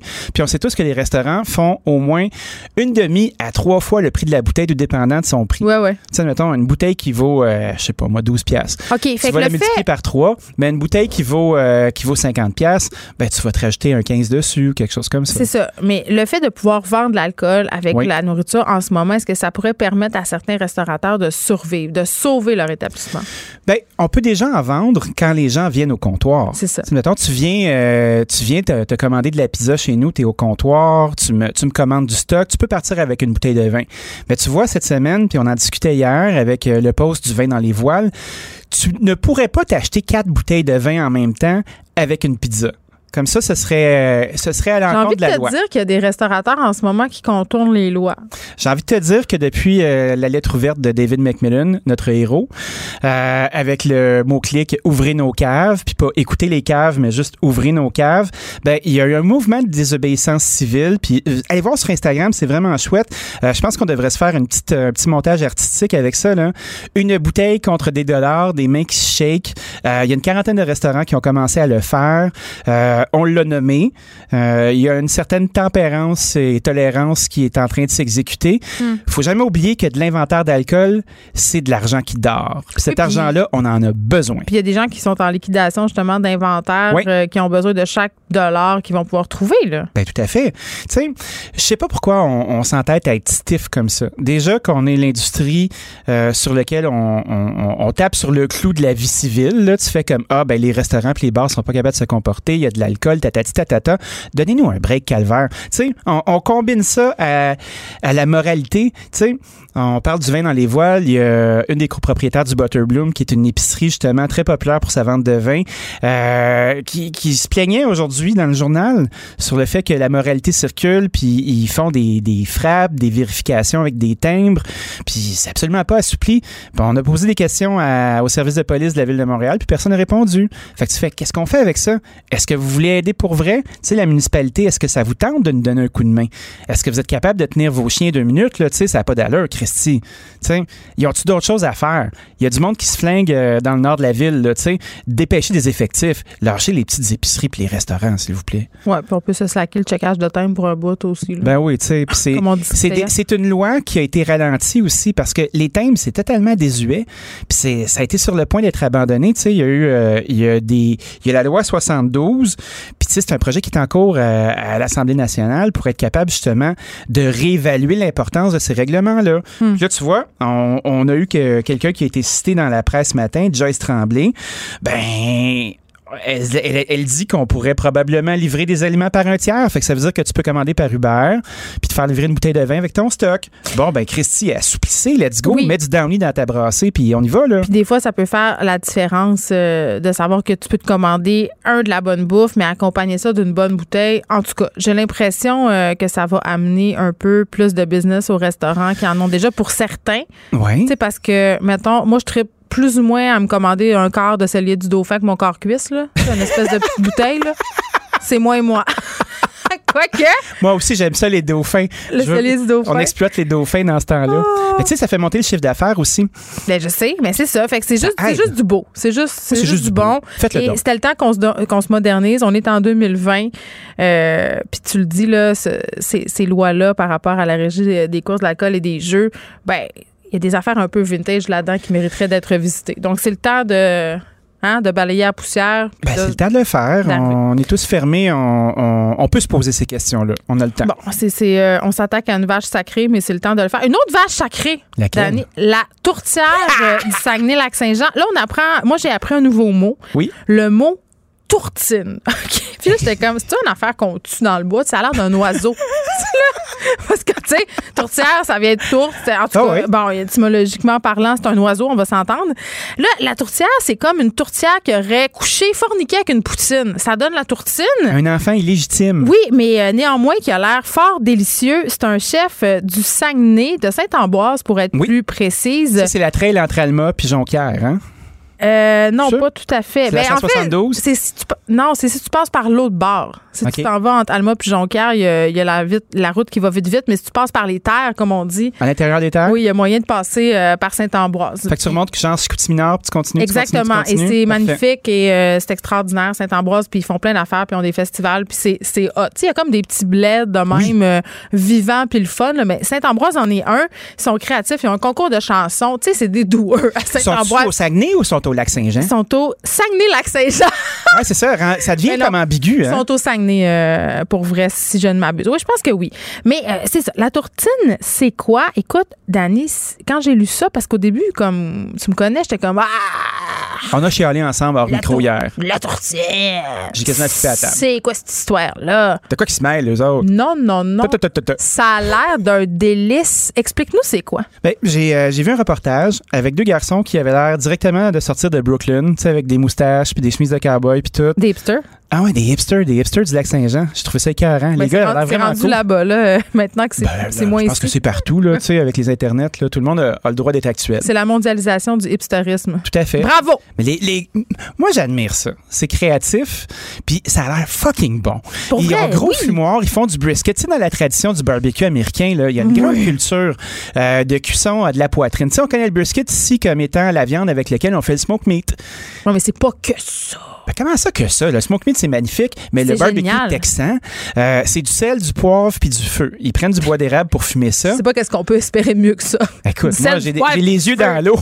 tu me parles de ça. touchant. J'ai le moton. C'était j'étais émotif. Bon, fait qu'il y a de ça là-dedans, du Il y a du pulled pork, des dés de patates. Tu sais, le pulled pork, c'est passé date depuis 1990, mais quand on le met d'une tourtine. Moi, Et je pense là que là. les gens qui, euh, qui snobent le pulled pork, là, ils boudent leur plaisir. Ah, moi, j'adore ça. J'adore tout, j'adore tout ce que les gens snob snob. Non, mais pourquoi les gens tout ça. Ils n'ont pas d'autre chose à faire? Ils ont rien d'autre à faire. Ils sont en train de se brosser les dents avec Mais sont en sétan. train, euh, ils, ils pourraient se concentrer en vouloir euh, enlever le titre émérite d'un prof de McGill. Mais je m'égare. Sauver le monde. Oui. Foie gras aussi là-dedans. Il y a du foie gras dans la sauce, il y a des patates qui sont en dés. Peut-être que ta mère pourrait leur dire de mettre de la sauce Esta. Non, je pense pas. Je pense pas là, dans cette affaire-là. Ça serait peut-être un peu hérétique. Il y a une demi-glace au foie gras. Une demi-glace. On est loin de la sauce Esta. Mais Pour les gens qui connaissent pas la demi-glace, euh, c'est un bouillon brun de veau. Ah ben, c'est des gens là qui euh, qui ont peut-être pas été exposés aux grandeurs de la cuisine française. Ah, ces gens-là. OK, parfait. Puis après ça, ben, la demi-glace, elle est bien réduite. fait que ça, ça veut Mm. dire que tu la fais évaporer comme du sirop d'érable au printemps, là, tu sais, comme quand tu bois du réduit avec du gros gin dedans. Ah, moi, je Imagine sac que une c'est avec la enveloppe de sauce brune. Nord. Demi-glace. Demi-glace. C'est riche. Fait qu'ils font de la sauce bon. au foie gras. Ils referment tout ça Attends, avec de la wow, belle pâte. wow, wow, Attends oui. wow, wow. Combien de temps tu penses que ça cuit, cette affaire-là? Je sais pas, là, mais t'as as oublié un. un Le fromage en grains? La fromagerie Boivin, toi, chose. C'est-tu ton préféré? Le- du fra- tu peux pas me demander ça. Pourquoi? Tu peux pas me demander ça. C'est tellement intime. C'est tellement intime. Puis ça pourrait déclencher quand même des passions, là. Ben, tu moi, je suis un. Saint-Laurent. Moi, je peux te dire ça. Moi, quand j'ai accès, là, je suis un Saint-Laurent. OK, je vais dire quelque chose d'épouvantable. Vas-y. Parce que moi, j'ai une double identité, c'est-à-dire que mon cœur est partagé entre le Saguenay et le lac Saint-Jean. Pourquoi? Parce que j'ai grandi au Saguenay, mais ma mère est déménagée au lac Saint-Jean. Donc, quand j'habitais au Saguenay, quand j'étais jeune, Oui. euh, on ne jurait que par la fromagerie Boivin. Je sais, mais la gang Puis- de l'abbé, là. Puis d'ailleurs, ben oui, puis d'ailleurs, euh, je pourrais mourir pour un pot de fromage Boivin qui remplace le cheese whiz, là. Ben oui, le petit crémeux. Ça, c'est le Saint Graal. OK? Ah, ça, là, ça, c'est réglé. Il n'y a jamais. Tu peux en mettre pour colmater tes barres de fenêtre aussi, comme dit M. Caron. Mais tu le lèches. Non, non, non, c'est du gaspillage. C'est délicieux. Il n'y a rien qui va m'enlever mon petit crémeux. Ça, maintenant que ça c'est dit, ayant euh, fricoté de l'autre côté du lac, Au hein, bord des lignes, oui, euh, j'ai découvert d'autres fromageries. comme? Ben la fromagerie Perron, Oui. là-bas, puis la fromagerie Saint-Laurent. Ouais, Puis la Saint-Laurent. fromagerie Saint-Laurent, je m'excuse. Et le fromage qui fait squick quick Mhm. et la meule de fromage que tu laisses sur le comptoir puis que tu manges chaude, là. Mhm. Les Ben, gens ça, ça a battu ouais, la fromagerie Boivin dans mon cœur. Je suis vraiment désolée. Mais je veux dire, c'est- comment je C'est un Iota, là. C'est juste un peu meilleur, mais on parle de, on parle de toutes des affaires bien bonnes. Tu peux aimer, euh, tu peux aimer le pinot noir, puis œufs, tu peux là. aimer le gamay en même temps, hein? T'as le droit. C'est ça. Ça goûte un peu la même affaire, mais il y a des subtilités. Ben, tu sais, c'est- la finesse.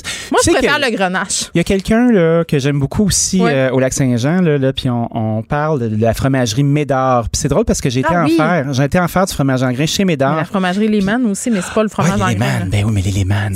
Le monsieur est extraordinaire. En Ah, la madame aussi. Puis les enfants.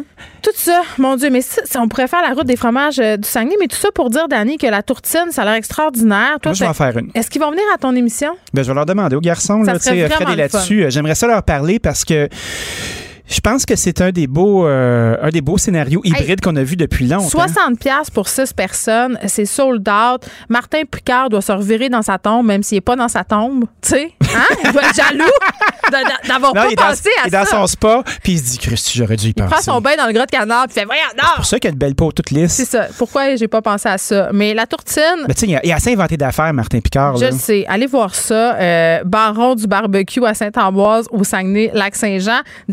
Je t'ai entendu, t'as dit que t'allais en faire une. Oui, j'ai hâte d'y goûter, puis je suis certaine que les gars en, régie, ils salivent derrière leur masque. Parfait. Fait qu'on Euh, est pour la tourtine, c'était notre débat euh, de cette semaine. Je suis dans une quête, je vais le faire, ça me tente. Bravo aux garçons d'avoir pensé à ça, ça a l'air très chouette, j'ai le goût d'y aller. Les papilles gustatives me pissent dans la gueule. je gicle partout. Bon week-end! OK, bye! Le, le commentaire de François Lambert, un dragon pas comme les autres. Salut, François. Et Geneviève, je vous écoutais parler, puis j'ai lu cet article-là de la tourtine. Puis moi, je suis peut-être rabat-joie, là, mais ils en font 50 par semaine. C'est pas la folie. Les journaux... C'est pas grave, ils vendent tout. Moi, je trouve ça extraordinaire. C'est le fun, c'est une belle Ben, initiative. Oui, mais quand même, les- quand j'ai lu le texte là, genre, de- des journaux, j'ai dit comment ça se fait, je connais pas la tourtine. Et Jean-Ly, il en faisait 50, là, ils en font 200. Euh, c'est pas la folie, là. Elle s'est pas emparée du Québec. Hey, pour Saint-Ambroise, c'est la folie, OK? Bon. Puis moi, je trouvais ça le fun de le souligner. Puis le fun aussi de voir des gens qui font des affaires tripantes en cuisine. Puis que ça soit vendu. Tu sais, c'est sold out. Ben puis là, oui. évidemment, avec ces articles-là, je pense qu'ils pourront être sold out ben, ben Là, longtemps. Ça va être la folie. Exactement. Là, ça va être la folie. J'espère qu'ils ont breveté euh, leur concept, ceci dit. J'espère que non. Moi, je pense qu'ils sont bien mieux. Je fais une petite parenthèse. Oui. Un brevet, là, pour tous ceux qui nous écoutent. c'était un une blague, le brevet, François. Non, non, mais j'en profite pareil parce que les gens m'appellent souvent, m'écrivent souvent pour le brevet, puis je te dis, un brevet vaut ce que c'était prêt à dépenser en frais d'avocat pour le défendre. Mets ton argent en marketing. Bon, premier sujet.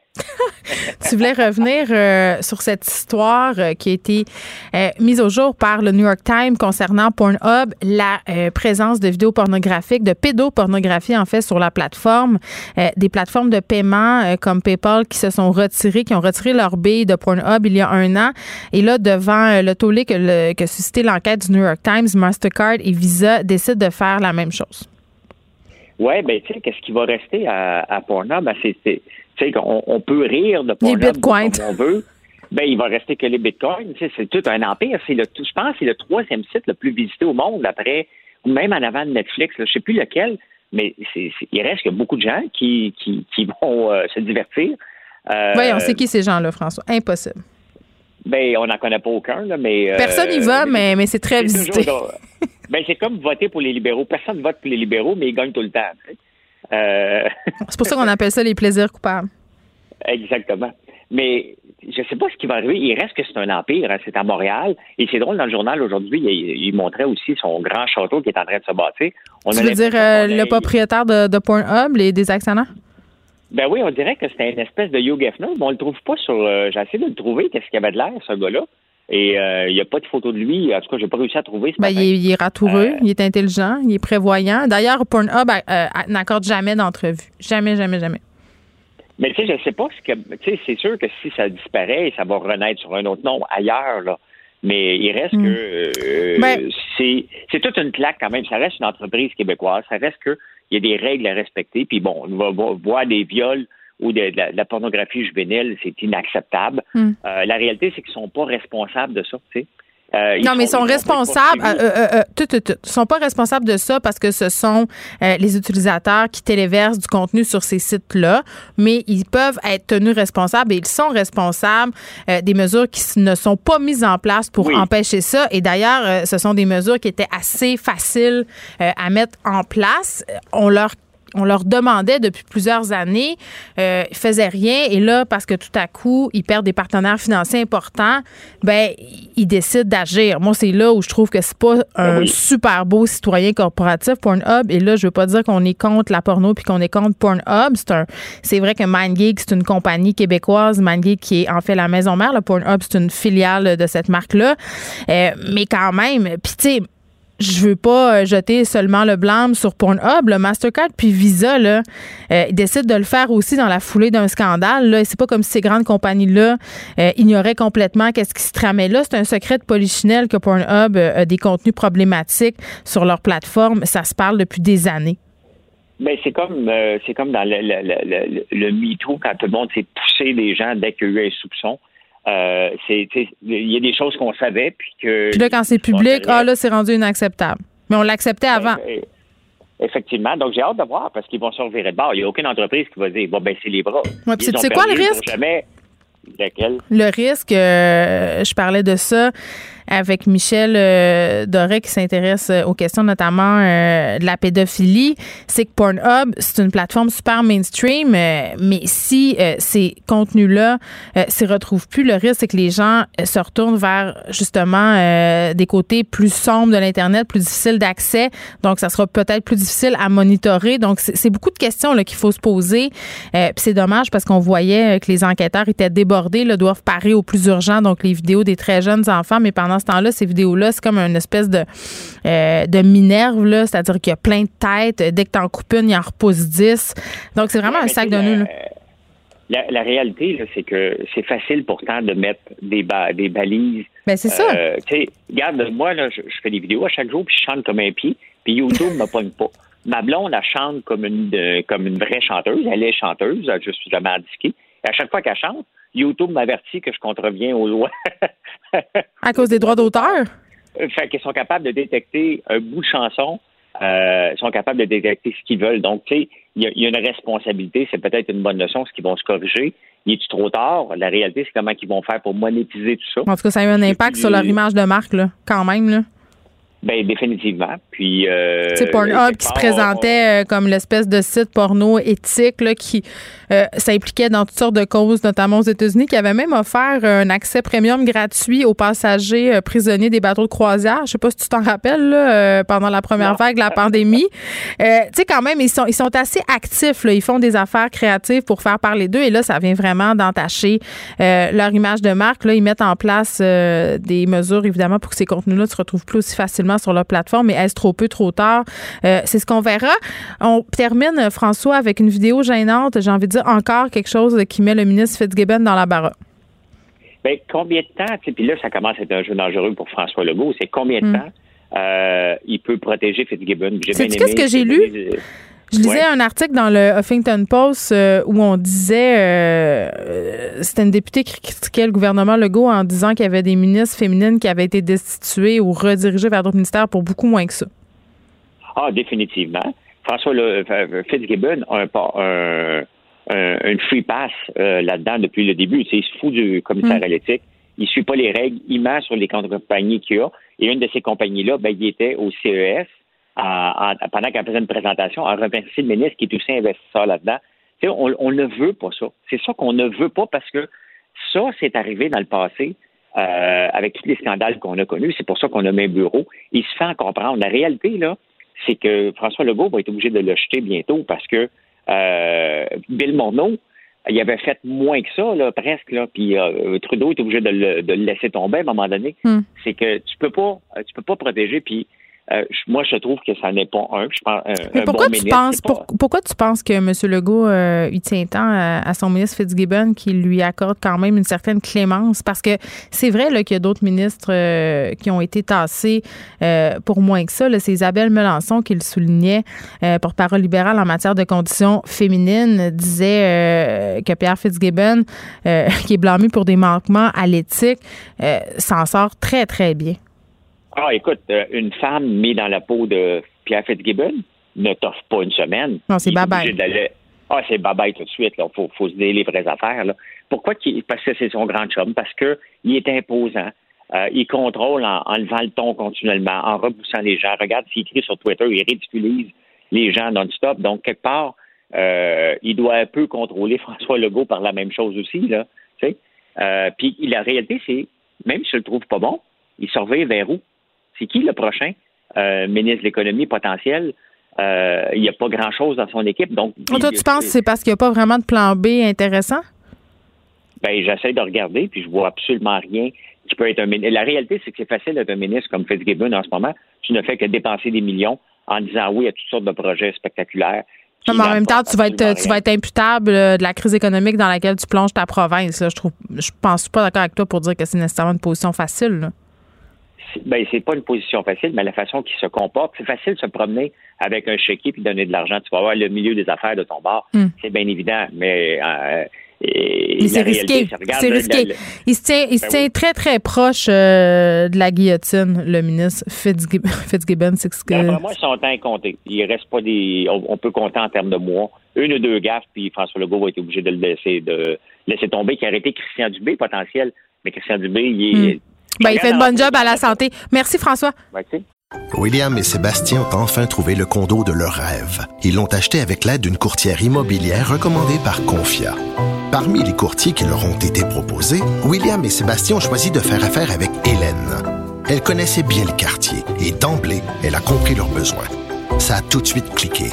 Mais quand même pas autant qu'entre William et Sébastien. Confia, on se dédie à l'espace le plus important de votre vie. Confia fait partie d'Espace Proprio, une initiative de Desjardins. C'est temps des fêtes. Vous écoutez Geneviève Peterson. Cube Radio. Cube Radio. Cube Radio. En direct à LCN. 14h30, c'est le moment d'aller retrouver notre collègue à Cube Radio. Salut Geneviève. Bonjour Julie. Alors, tu as écouté, tout comme nous, euh, le point de presse du premier ministre qui se voulait aussi un bilan de, sa session. Il a d'ailleurs dit, là, un petit peu plus tôt aujourd'hui, que les derniers mois avaient été extrêmement euh, difficiles pour lui, son équipe, mais pour tous les Québécois aussi. La situation est loin de s'améliorer au Québec. Alors, on lui a posé la question, est-ce qu'on doit mettre de l'avant davantage de mesures restrictives? Euh, pour l'instant, il dit qu'il n'y a pas de décision qui est prise, mais elle sera prise la semaine prochaine. Oui, ben moi, je me demande euh, qu'est-ce qui va faire qu'on va prendre une décision la semaine prochaine? Qu'est-ce qui va tant changer, là? Parce que euh, tantôt, il faisait allusion, euh, puis ça m'a vraiment surprise, là, au party de bureau. Il y aurait des parties de bureau qui se tiendraient en ce moment. Euh, ce sera certainement pas à la lueur de cette information-là qu'on va prendre ces décisions, puisqu'on le sait, là, la période d'éclosion, c'est 10 à 14 jours, donc c'est pas ça. Euh, les cas, ils sont déjà très hauts en ce moment.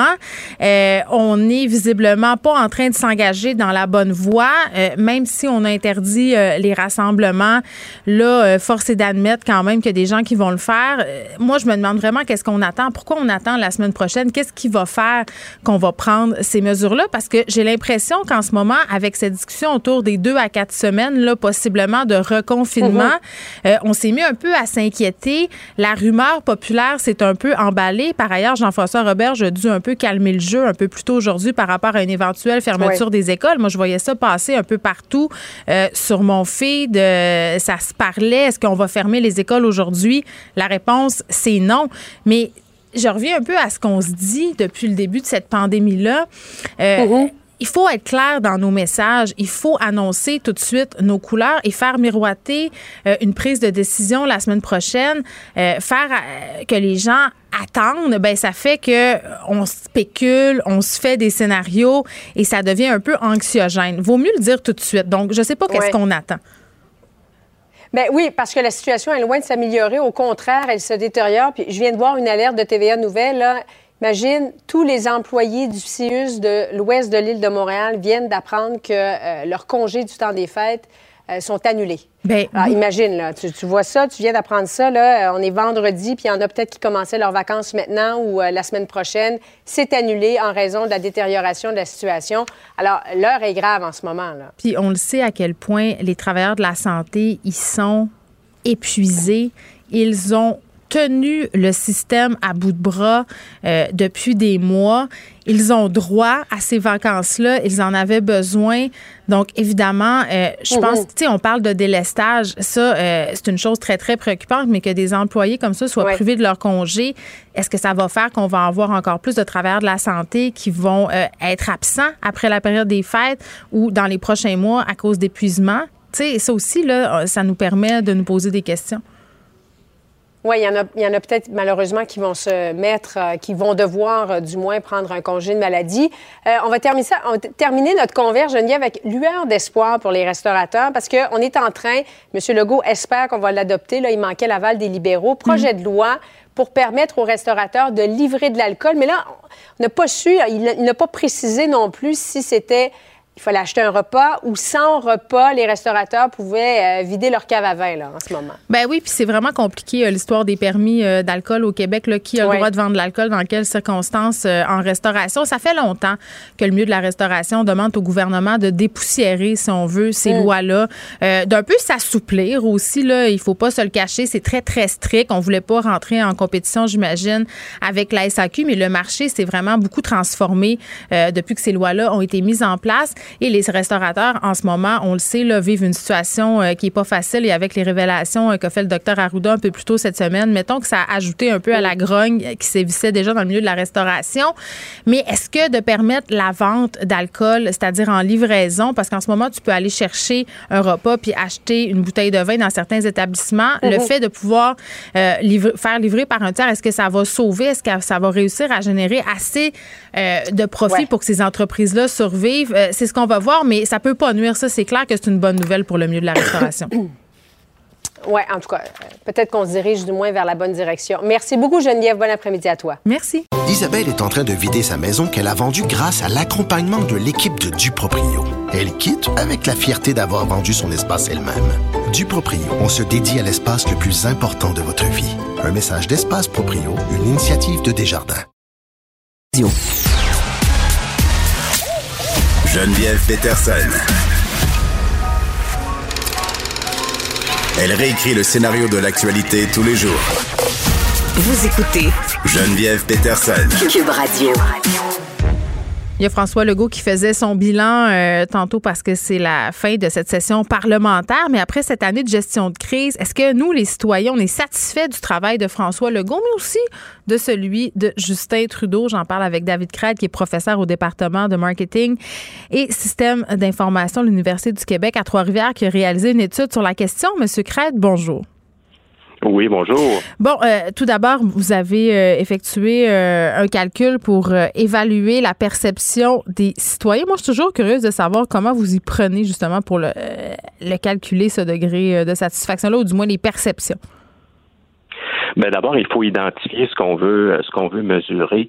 Euh, moi, j'étais surtout intéressé à mesurer euh, les qualités qu'on associe habituellement à la gestion de crise ou aux leaders, dans ce cas-ci, les politiciens, euh, qui, qui, doivent, qui sont aux prises avec avec une crise. Et les, les, les principales qualités que l'on reconnaît habituellement, c'est par exemple l'empathie, euh, la compétence, le niveau de confiance. Donc, c'est des qualités importantes. Et donc, moi, j'ai voulu mesurer euh, la perception de Québécois et de Canadiens par rapport à ces qualités-là. Bon, et selon ces qualités, qui s'en sort le, mieux, M. Legault ou M. Trudeau? Ben, c'est M. Legault. C'est M. Legault. Euh, je dois dire qu'il euh, a des, des, pointages qui sont relativement plus élevés euh, que ceux de, de, de Justin Trudeau. Euh, dans mon échantillon, en fait, il y, avait deux échantillons. Il y a un échantillon de Québécois, donc qui ont évalué le, le travail ou la perception de François Legault, et un échantillon de Canadiens répartis dans neuf provinces qui, eux, ont évalué ou leur perception par rapport à Justin Trudeau. Et quand on regarde les, les, résultats, c'est effectivement François Legault qui s'en sort un peu mieux euh, par rapport à, euh, au niveau de perception. Mais euh, cette perception-là, justement, est-ce qu'elle est plus difficile à juger? Je veux dire, la perception qu'ont les, les citoyens de leurs dirigeants, est-ce qu'elle est plus difficile à juger pendant une crise comme celle que l'on traverse actuellement? Ce qui est intéressant quand on fait de la recherche, c'est que euh, là, on mesure, je dirais, en temps réel, parce que bien souvent, on va mesurer quelque chose euh, après que l'événement soit survenu. Donc là, on fait appel plus à la mémoire des, des, des répondants ou des citoyens. Là, c'est qu'on est en pleine pandémie. Donc, c'est vraiment la perception actuelle des, des, des, euh, des, des, répondants. Si on refaisait le même exercice dans un an, dans deux ans, les résultats seraient peut-être différents. Mais moi, ce qui m'intéressait surtout, c'était de voir vraiment en temps réel comment les citoyens perçoivent leurs dirigeants. Moi, c'est vraiment ça qui m'a motivé. OK. Puis comment on le perçoit, euh, M. Legault? C'est quoi notre perception de ce premier ministre? Ben on le perçoit comme étant quelqu'un, euh, je dirais comme étant quelqu'un de, de, de, disons, d'empathique, parce que dans, dans la, la, je dirais dans le construit empathie, parce qu'on appelle ça, on appelle ça comme ça, un mm. construit. Euh, ce que je mesure, c'est son niveau, par exemple, est-ce qu'il est sympathique?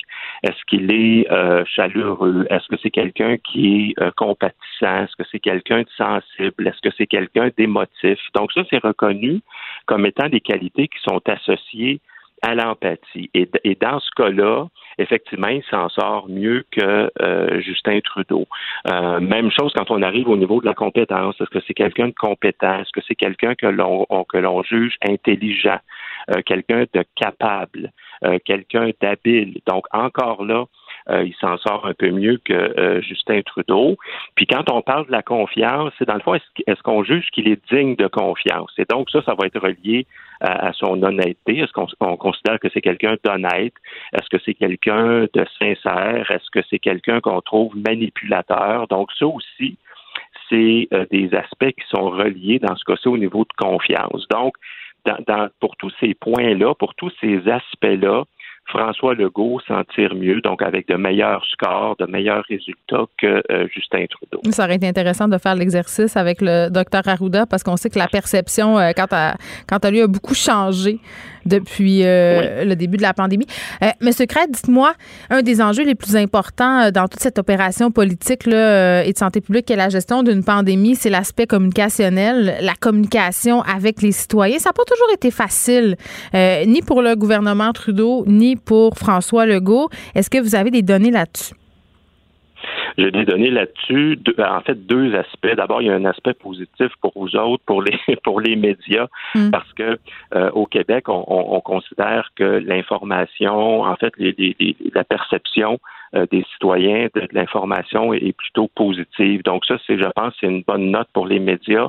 Et même chose pour l'information qui est gouvernementale. Donc toute l'information qui euh, provient du gouvernement au Québec, le- le- le- la, situation est plutôt à ce niveau-là est plutôt euh, positive. Donc ça veut dire que les citoyens semblent avoir une bonne euh, perception, même si au Québec, on considère que l'information est peut-être un peu plus sensationnaliste que ce que les Canadiens ont évalué au, euh, au Canada, mais de façon générale, le bilan est très positif. Euh, même chose quand j'ai- testé la, la, la, la publicité qu'on a beaucoup vue au Québec euh, avec l'homme qui a eu la, la, la, la La trachéo. trachéo, oui. Euh, des ouais, gens qui ont remis en question l'authenticité de cette vidéo-là parmi les rangs complotistes. Oui, c'est ça, exactement. Et, et, et le- le- le- elle a été plutôt bien, euh, bien euh, euh, évaluée, cette, cette publicité. Oui, était bien reçu par le public.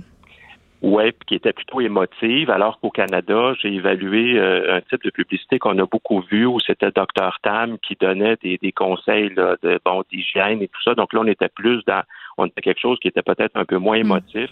Au Canada, ça a été aussi euh, relativement bien reçu cette, euh, cette publicité-là. Donc, on peut dire qu'au niveau de la communication, en tout cas, ce qu'on perçoit à travers les résultats, c'est que c'est quand même assez positif. Ils sont bien conseillés.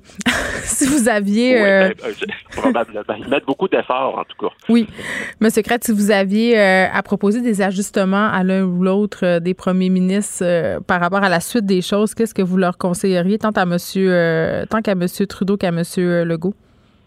Ben, euh, quand euh, moi, parce que j'observe quand même tout ce qui se passe depuis évidemment le, le- le mois de mars, puis euh, c'était en mai ou juin, j'ai écrit un papier où là, je parlais de la stratégie qui, euh, à à Québec qui était très orientée vers la peur, vers l'émotion de la peur, qui est une émotion importante chez, chez l'être humain. À Québec, je trouve qu'on a beaucoup misé là-dessus. Manifestement, au printemps, ça a fonctionné parce qu'on a changé notre comportement. On est allé en confinement rapidement. Ça, on le sait.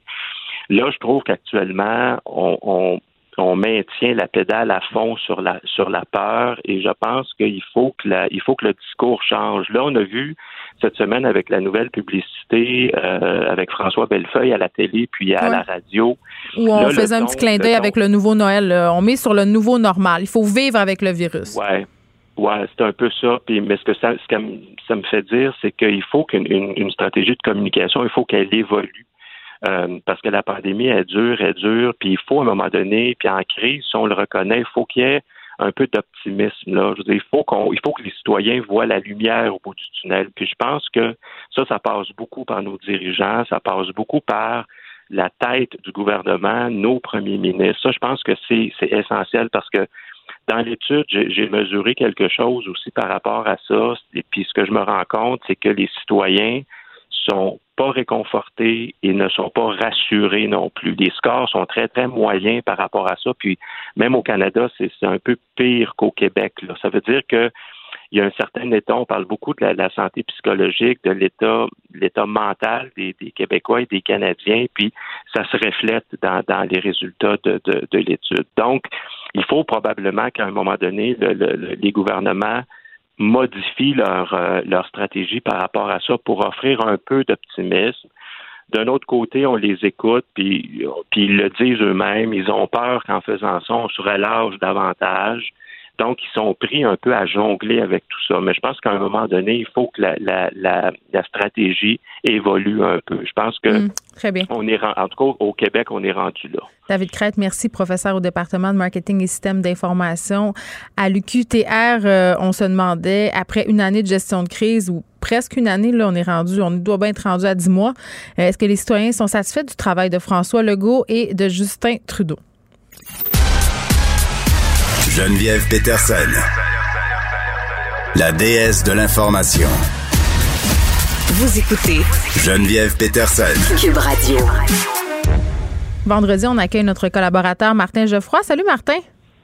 Salut Geneviève. Écoute, il a fallu que je me pratique une coupe de fois dans ma salle de bain pour euh, parler ou réussir euh, à dire le mot euh, qu'on va s'apprêter. Oui, le mot du jour, et je sais pas si je vais réussir à le dire sans m'enfarger.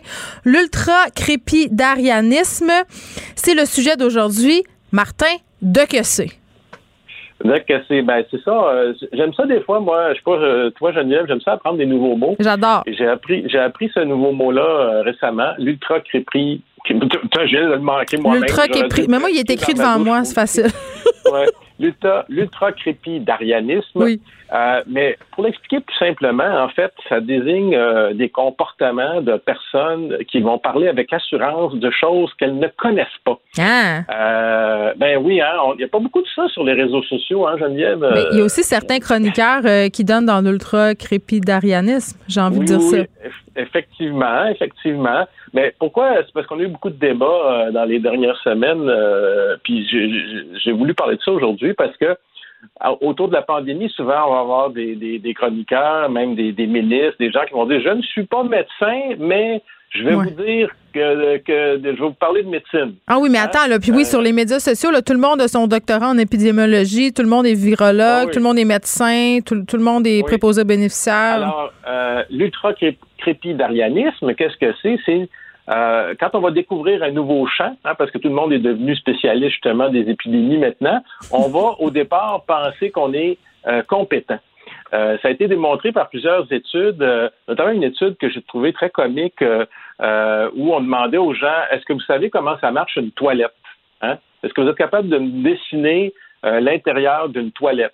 Et la plupart des gens disaient ben oui, c'est assez simple quand même, là, une toilette, je suis capable de, de faire ça. Et la plupart, après avoir dit ça, n'étaient pas capables de le faire.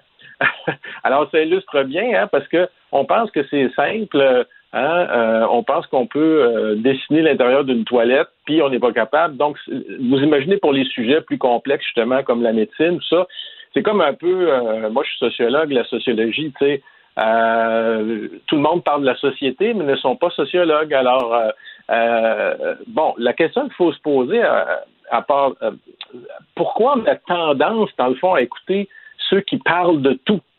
Hein, dans le fond, et qui sont des spécialistes de tout. Je dis souvent à mes étudiants, méfiez-vous de quelqu'un qui est un spécialiste de tout, parce qu'il est probablement spécialiste de rien.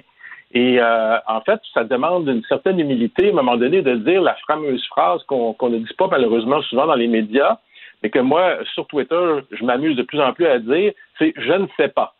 Mais tu sais, moi, euh, il y a un prof que j'aimais beaucoup euh, à l'UQAM en sciences des religions euh, qui m'avait dit à un moment donné, tu sais, ce qui départage les gens intelligents des gros caves, c'est que les gens intelligents sont capables de reconnaître quand ils ne le savent pas. Ben, il y a ça un peu aussi, mais il y a des, des études qui viennent appuyer ça, puis ça, je trouve ça encore plus important, c'est que les gens qui sont plus modérés, qui sont plus centristes, vont en général parler moins en public que les gens qui sont plus extrémistes. Tu vois Oui, mais c'est parce qu'ils ont un agenda puis ils portent un discours, donc, ils- tu sais. Oui, c'est ça. Ils sont militants, puis tout ça, souvent. Alors, beaucoup sur les réseaux sociaux, on va retrouver des gens qui sont militants euh, et donc qui ont un agenda, effectivement, mais aussi des gens, tout simplement, qui pensent qu'ils ont raison. Ils sont pas toujours militants, mais ils pensent qu'ils ont raison. Ça, c'est Euh, moi, ça.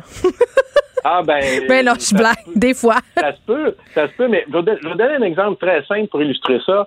Euh, si tu dis, si tu dis sur ton compte Twitter, je suis pour ou contre le vaccin, ok? Là, tu vas avoir un paquet de réactions, évidemment, de tout le monde là.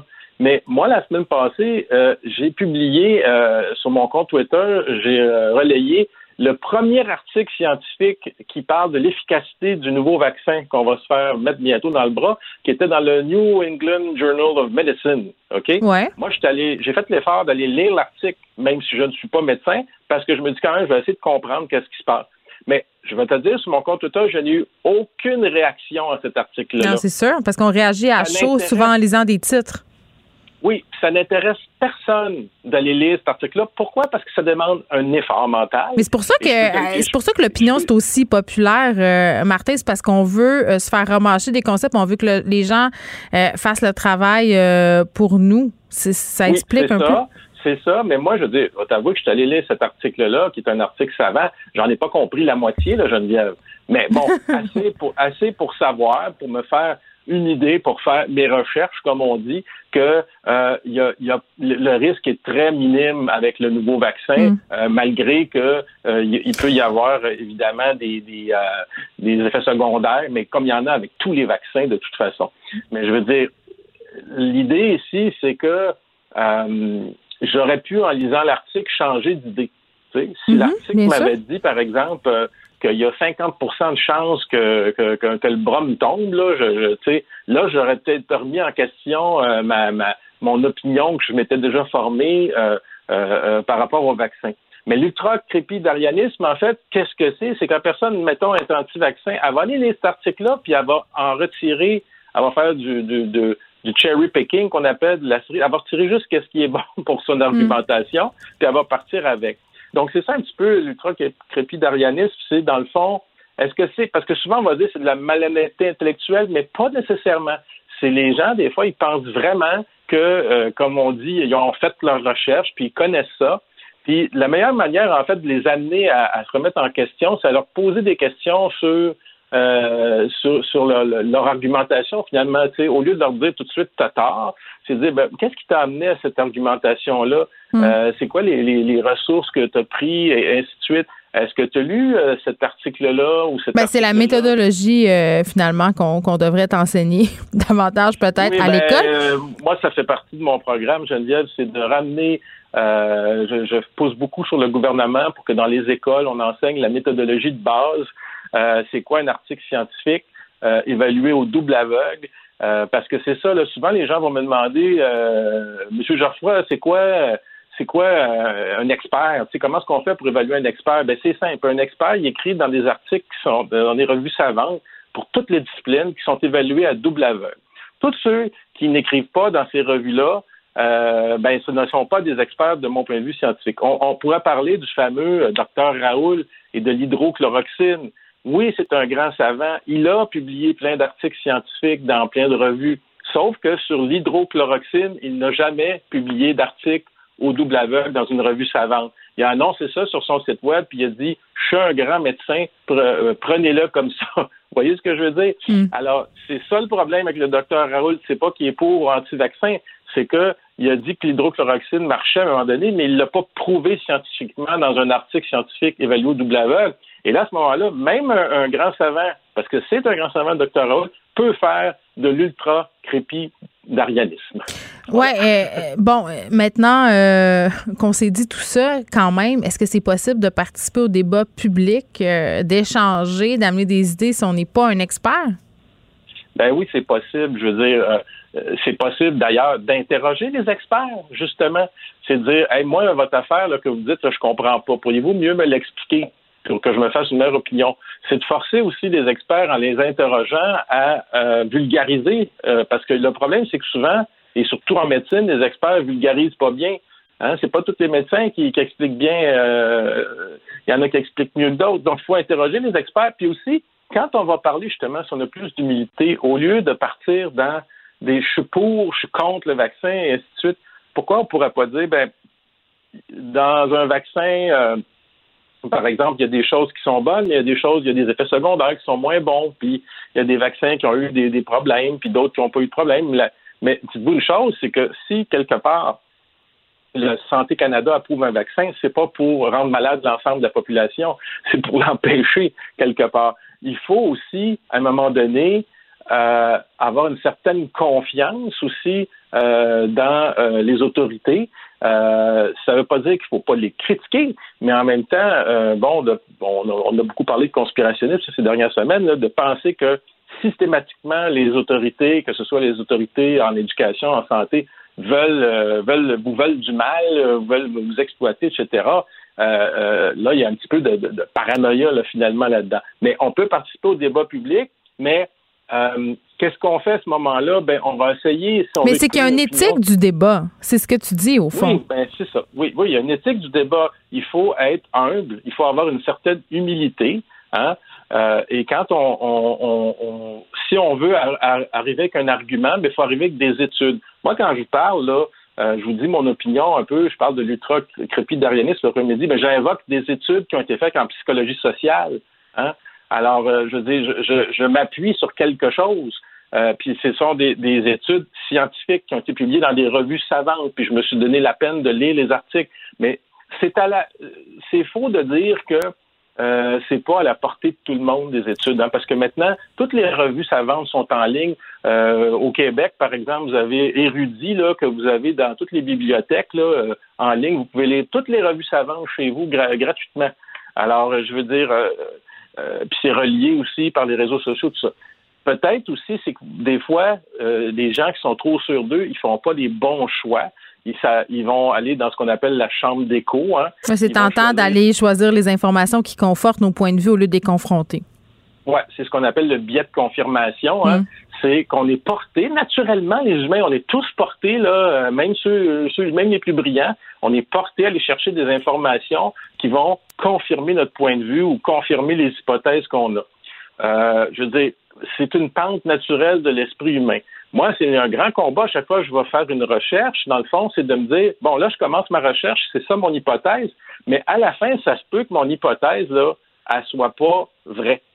Oui, puis ça, ça prend de l'humilité, euh, Martin, pour, pour aller là. Oui, puis c'est bien, bien plate quand on fait de la recherche, parce que je vais te dire, là, quand tu as une hypothèse au départ, rarement à la fin, elle est totalement, euh, la plupart du temps, elle n'est pas totalement fausse, pas totalement vraie. c'est comme mi-figue, hmm. mi-raisin. On n'a jamais totalement raison quand on part.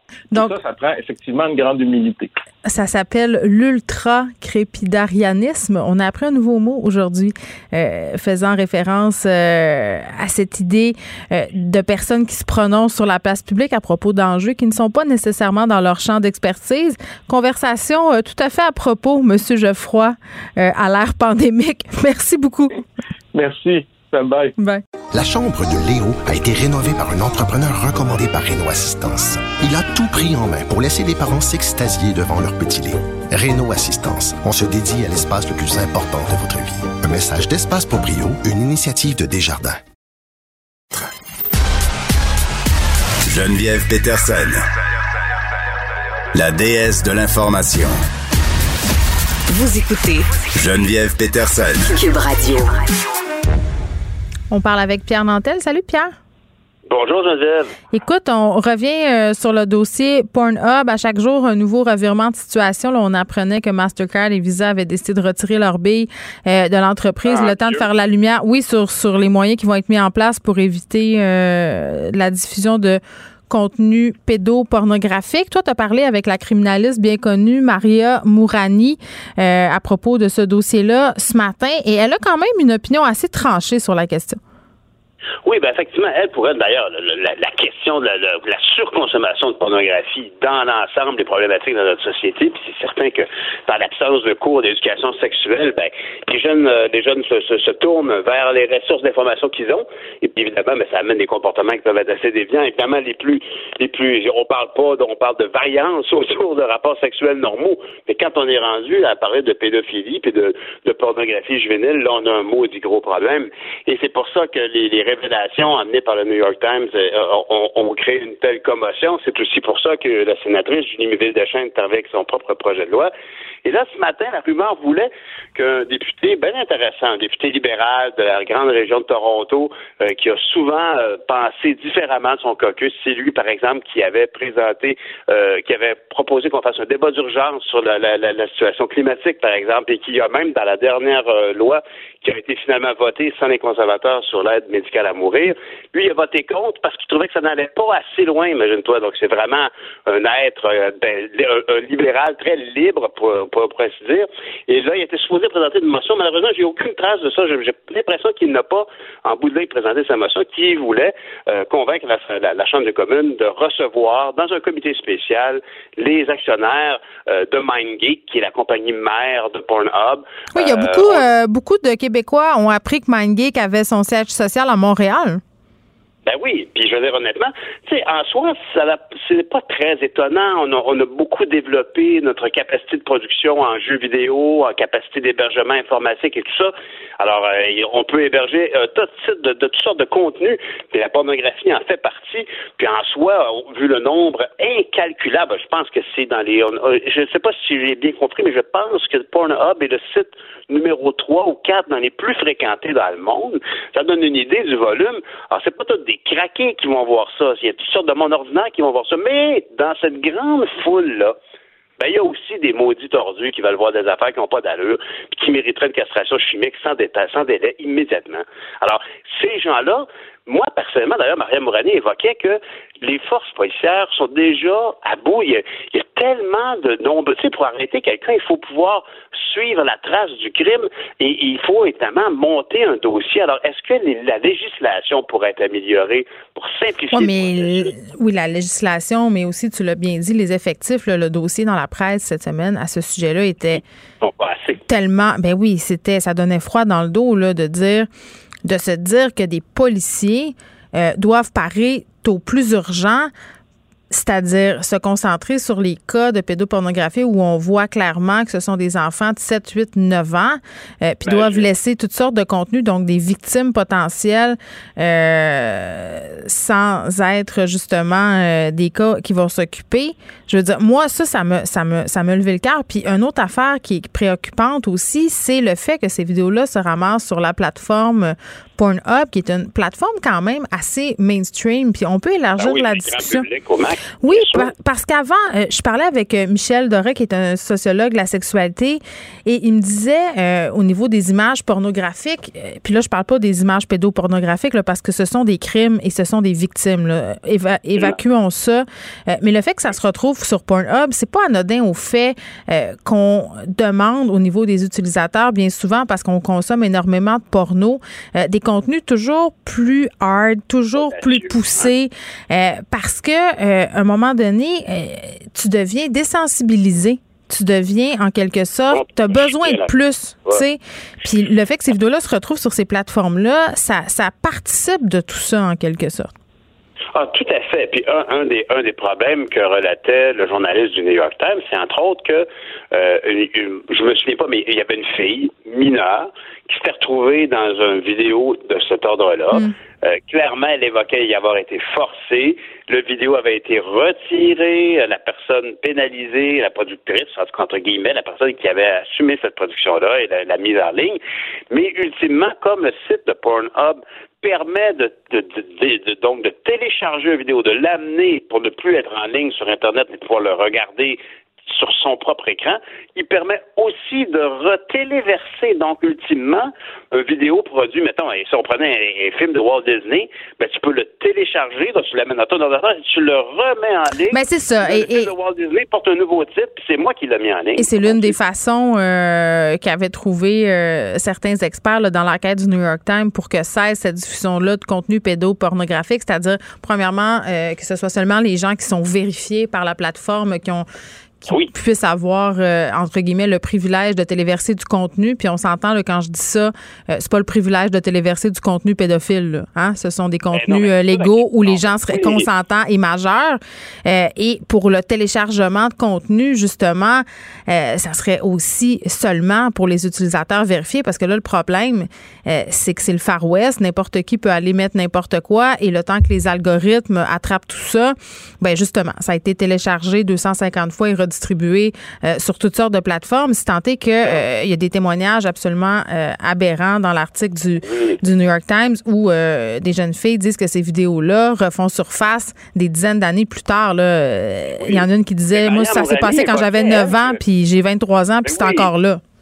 Oui, et c'était dégueulasse à l'époque, puis en plus, ça, rede- ça demeure dégueulasse parce que ça revient en ondes, c'est un calvaire interminable. Puis on a vu aussi d'une grande solidarité autour d'une de ces jeunes filles-là qui en a été victime, puis qui, euh, qui rêvait de faire des études, vie a été brisée, bien évidemment, sa vie sociale a ostracisé, puis bon, il y a beaucoup de gens qui ont réagi au reportage. Je pense que le journaliste du New York Times en question est très actif dans les causes sociales, il a fait plusieurs campagnes de socio-financement, mais toujours est-il que, par exemple, Maria Morani ce matin évoquait que si on a effectivement développé une expertise dans l'hébergement de vidéos, dans le, le, le, le- qu'on appelle le streaming à large bande, puis tout ça, puis toutes ces affaires-là au niveau, par exemple, des jeux vidéo, c'est ce qui fait que nous avons développé une belle industrie. Il y a aussi, bien évidemment, euh, des gens qui euh, l'utilisent pour d'autres fins, d'autres types de contenus. Et même du contenu dégueulasse, puni- punissable et illégal. Mais elle évoquait que euh, ce même secteur, juste à côté de l'intelligence artificielle, pourrait potentiellement amener des solutions, alors qu'on pourrait identifier des visages qui sont éminemment des, comme des enfants recherchés ou, de, éminemment des jeunes, et euh, vraiment seek and destroy, c'est-à-dire que l'intelligence artificielle pourrait euh, identifier les, les- le- le- les visages et aller chercher le vidéo et le détruire à sa source. Ce qui est certain, en tout cas, moi, ce que je trouve, Geneviève, c'est que plus on parle de tout ça, puis plus le temps passe, plus les gens qui sont sur Pornhub et qui vont chercher euh, des vidéos qui n'ont pas de bon sens, tant dans le titre que dans le contenu, ben là, ils commencent à s'inquiéter puis ils essaient d'effacer leurs traces. Moi, je pense que quand on... Mais j'espère qu'ils s'inquiètent. J'espère qu'ils Ben, c'est s'inquiètent. parce que tout le monde, tout le monde va au McDonald's, y compris les Hells Angels. Si je te dis qu'il y a beaucoup d'Hells Angels au McDonald's, puis je te demande de fermer le McDonald's, ben je perds mon occasion de les attraper. Hein? Là, c'est le bon temps de rentrer au McDo et dire Ah oui, il y a 18 Hells ici. Bon, ben, il y a 12 Jean-Guy puis Monique Ordinaire. Parfait, allez-vous-en. Mais vous autres, vous allez rester mes petits amis avec des grosses patchs. Alors, c'est un peu la même chose ici actuellement. On a, dans une espèce de site très facile d'accès, qui maintenant n'aura plus accès aux fonds qui sont versés par les cartes de crédit et PayPal, mais c'est un grand rassemblement. Et là-dedans, il y a un quête tordu qui regarde des affaires qui ont pas de bon Ben, c'est le temps, euh, c'est le temps. temps de passer à la grappe. Ouais, c'est le temps de faire le ménage pour Pornhub. Pierre Nantel, merci. Salut. Bonne, fin de semaine. Mes récompenses Sonic, c'est le programme qui désire exaucer tous tes souhaits. C'est simple. Plus tu utilises ta carte du programme Mes récompenses Sonic durant les mois de mars et d'avril, meilleures sont tes chances de remporter 5000 dollars pour réaliser tes plus grandes folies. Visite l'une de nos stations Sonic et comble tes envies. Joignez-vous à la discussion. Appelez ou textez le 187 Cube Radio 1877 827 2346. Hello. Le, le commentaire de Olivier Primo, un entrepreneur pas comme les autres. Bon, on termine notre semaine avec Olivier Primo. Olivier, salut. J'ai manqué de batterie. Ça termine très mal la semaine. Oui, on te cherchait. T'étais où, mon petit torieux? Je te l'ai- il vient de passer en rouge. Il se comprend plus. T'es en train de fermer son resto. C'est le branle-bas de combat. Ah, tout. J'ai juste manqué de batterie. Là, j'ai 7% J'ai eu le temps de recharger juste pour notre chronique. 7 Et là, là, on va faire ça vite. Euh, deux semaines euh, de Noël, on vient d'annoncer tantôt au point de presse les MRC des Pays d'en haut et des Laurentides qui comprennent notamment la ville de Saint-Sauveur et de Mont-Tremblant passent en zone rouge. J'ai envie de te dire, euh, puis peut-être je me ferai pas d'amis, Olivier, là, mais enfin, Enfin, parce que pour vrai, là, moi, je reçois des courriels d'auditeurs pour me dire que c'est le free for all d'un restaurant, qu'on organise des parties privées, euh, des proprios de bars euh, qui font des spectacles. Ça a l'air d'y aller au toast. Bon, là, je vais être un peu coupable là-dedans. Et là là! C'était ma fête il y a deux semaines. Là, je suis d'accord avec toi, là, by the way, et avec tout le monde. là. C'était ma fête il y a deux semaines et c'est non recommandé, mais c'est pas interdit. Alors, je suis allé une petite nuit à Tremblant et j'ai mangé au restaurant. Et où j'ai mangé, je vais le nommer au Fairmont, c'était très, très, très, très, très respecté. Euh, j'ai été, j'ai été très surpris moi-même, mais il y avait tellement de monde dans la rue, ben, le- dans le village piétonné et tout ça. Euh, les bars sont pleins, tout ça. Est-ce que je les ai faites toutes? Non. Est-ce que tout- j'ai vu que tout le monde les respectait? Non. Est-ce qu'il était temps qu'ils ferment? Je crois que oui. Oui, parce si qu'il y avait une flambée des cas quand même. Là, ça commençait. On pouvait euh, commencer à faire des liens. Mais tu sais, en- encore une fois, c'est encore une fois, c'est sûr que c'est pas dans les restaurants. C'est des parties privées et c'est ceux qui respectent pas les consignes. Parce que dans le restaurant où je suis allé, ils respectaient les consignes et je suis sûr qu'ils n'ont pas eu de cas là. Oui, mais moi, hier, là, j'ai comme un peu. euh, je suis tombée un peu en bas de ma chaise, euh, Olivier, parce que j'ai fait euh, une conversation avec mon collaborateur André Noël, qui était un peu flabbergasté là, par rapport aux dernières affirmations d'Horacio Arruda, là, selon euh, lesquelles il n'aurait pas recommandé la fermeture des salles à manger. Euh, il est tombé en bas de sa chaise, André Noël, puis moi aussi, euh, parce que moi, j'étais un peu comme toi, là, je me disais aller dans les restaurants quand c'est bien fait. Euh, c'est pas tellement euh, risky business comme on dit, Euh, mais ce qu'André Noël euh, nous disait, c'est que ça le surprenait du directeur de la santé publique euh, d'avoir un discours comme ça parce que euh, le consensus scientifique en ce moment, c'est qu'aller dans un restaurant, dans une salle fermée, c'est que c'est dangereux, même s'il y a des plexiglas, même si on porte le masque, parce que il y a des aérosols qui voyagent. Il m'a cité plein d'études, fait que je me suis dit, aïe, toutes les fois où je suis allée au restaurant au printemps en pensant que je suis en sécurité, ben j'étais peut-être moins en sécurité que je pensais finalement. On a un gros problème aussi. On n'a pas parlé du tout, du tout. Puis on l'a vu là, cette semaine avec le, le docteur Ouda qui s'est fait, euh, qui s'est fait euh, passer à savon un petit peu avec la. la, la- ouais, Un- petit seat. Avec- Oui, exactement. Avec tout ce qui se passe dans le dans les airs, hein, on n'en a pas parlé beaucoup au Québec. Puis après, je, suis allé m'informer, puis la, circulation d'air est un, sujet euh, top 3 partout sur la planète, sauf ici. Puis là, on dirait que cette semaine, là, c'est, revenu. Euh, mais en même temps, ce que j'ai été le plus surpris, c'est que le docteur Arruda lance son patron comme ça devant l'autobus en disant non, moi j'ai dit de pas fermer les J'ai l'impression qu'entre les deux hommes, il y a une petite tension. Puis c'est peut-être pas ben une tension un mot érotique. Là, il va en une. Là, il va en avoir toute une s'il n'y en avait pas, parce que quand il, quand il a dit ça, bon, là, premièrement, tous les restaurateurs sont montés contre, euh, contre Legault. Et ah, là, je lis beaucoup, beaucoup de commentaires sur les réseaux sociaux. Le fameux vaccin qui s'en vient, on dirait que tout le monde s'est dit, le vaccin, il est là, excusez-moi, on est vendredi, on s'en crisse, on fait ce qu'on veut. C'est ça là, que je sens et je le ressens de plus en plus. Et là, la rumeur du confinement qui s'en vient, là, en tout cas, j'ai eu quelques, quelques petits hymnes, je ne sais pas s'ils sont bons, mais est-ce qu'on va vraiment être confiné un, deux, trois semaines comme Moi, j'espère. Ben, moi aussi, mais en même temps, je vais parler pour les entrepreneurs et les restaurateurs qui, en, ce moment, sont plus qu'à bout de souffle, sont juste plus capables. Oui, mais Olivier, à part Noël, parce que ça, c'est un temps qui est quand même très, très payant pour vous, là, on s'entend-tu que janvier en restauration, là, c'est pas mal mort? Bon, mais là, on ferme, on ferme, on va fermer quoi? Deux, trois semaines complets. Euh, je pense que le take-out arrête très bien marché parce que là, si je comprends bien, c'est un vrai reconfinement qu'il y a personne, personne qui ouvre, là. ça, c'est raide un peu. Les IGA d'ouvrir, là.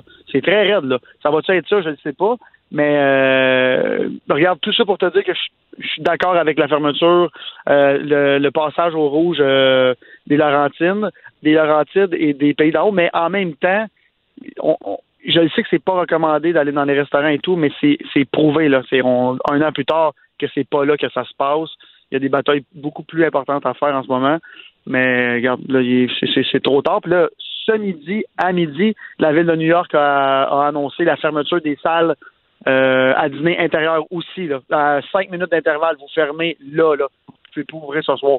Fait on n'est on pas tout seul ici. Là. Ben non, puis la France qui se dépêche, euh, pas qui se dépêche, pardon, mais qui s'apprête à, déconfiner tranquillement. Mais tu sais, quand on regarde un peu qu'est-ce qui se fait ailleurs, euh, tu veux pas te ramasser euh, comme dans certains autres endroits où c'est rendu incontrôlable. Je parle notamment du délestage possible dans les hôpitaux, des employés du sud de l'ouest de l'île qui n'auront pas le droit d'avoir des vacances. Tu sais, quand tu me dis le monde pense au vaccin et se disent bof de toute façon le vaccin s'en vient donc on peut faire ce qu'on veut je pense que c'est important qu'on se rappelle qu'en ce moment, il n'y a rien qui est gagné. Puis tantôt, euh, le PM nous le disait, là, les prochains jours, les prochaines semaines vont être critiques. Puis j'entends tellement ce que tu me dis euh, quand tu me parles du sacrifice que devront faire les entrepreneurs, les restaurateurs, si jamais on, on est face à un reconfinement total. Mais en même temps, je peux pas m'empêcher de penser Olivier, que si, admettons, on le fait pas, et euh, que ça continue de monter comme ça, peut-être qu'on va devoir se reconfiner beaucoup plus longtemps que deux, trois ben, semaines. Moi, c'est à ça que j'essaie de penser. C'est comme donner une petite poule, tu comprends, avant, avant de, de, de, faire quelque chose de plus grave. La France, ça fait quoi, six semaines qu'ils sont reconfinés au complet? Et ils commencent à déconfiner. Puis j'ai lu ce matin, là, ils déconfinent pas grand-chose. Là. Euh, le take-out, euh, ils peuvent recommencer. C'est quelques trucs. T'as pas le droit d'aller travailler au bureau. C'est un, ils disent là déconfinement, là, mais c'est pas vraiment un déconfinement. En ce moment, là, les bureaux sont pleins ici. Euh, mais encore une fois, je vais le répéter, je, puis je, lis beaucoup, beaucoup, beaucoup comme tout le monde sur les réseaux sociaux. Les gens sont tannés. Les gens, là, ils voient la lumière au bout du tunnel avec le fameux vaccin. Mais ça va-tu arriver là, là? Est-ce que tous les hmm. Québécois vont se faire, les Canadiens vont se faire vacciner dans les six prochains mois? Je penserais pas. Mais là, on va avoir comme 57 boîtes de vaccins euh, de toute façon qui vont arriver ben au départ. Puis on s'entend-tu, Olivier, que toi puis moi, là, on n'est clairement pas dans les personnes euh, prioritaires. Puis c'est bien correct. De même, il y a bien d'autres gens euh, qui devraient être vaccinés avant nous autres. mais je suis curieuse de t'entendre. Est-ce que par rapport à Noël, là, ça il nous reste 30 secondes seulement, là, mais sur euh, se réunir à l'extérieur, est-ce que tu penses que c'est une bonne idée ou que ça peut se faire en sécurité? Euh, je vais te dire la vérité, je pense que le monde va se réunir quand même. Ça va rien changer. Ouais, mais en tout cas, si vous vous réunissez quand même, faites-le dehors, faites-le à deux mètres de distance, puis si vous rentrez et que vous allez aux toilettes, portez le masque. Merci, Olivier. On te souhaite bonne chance dans ta zone rouge. C'est déjà la fin de cette semaine pour nous. On se retrouve lundi. Prenez soin de vous autres. Je vous laisse avec Mario Dumont à lundi. Cube Radio.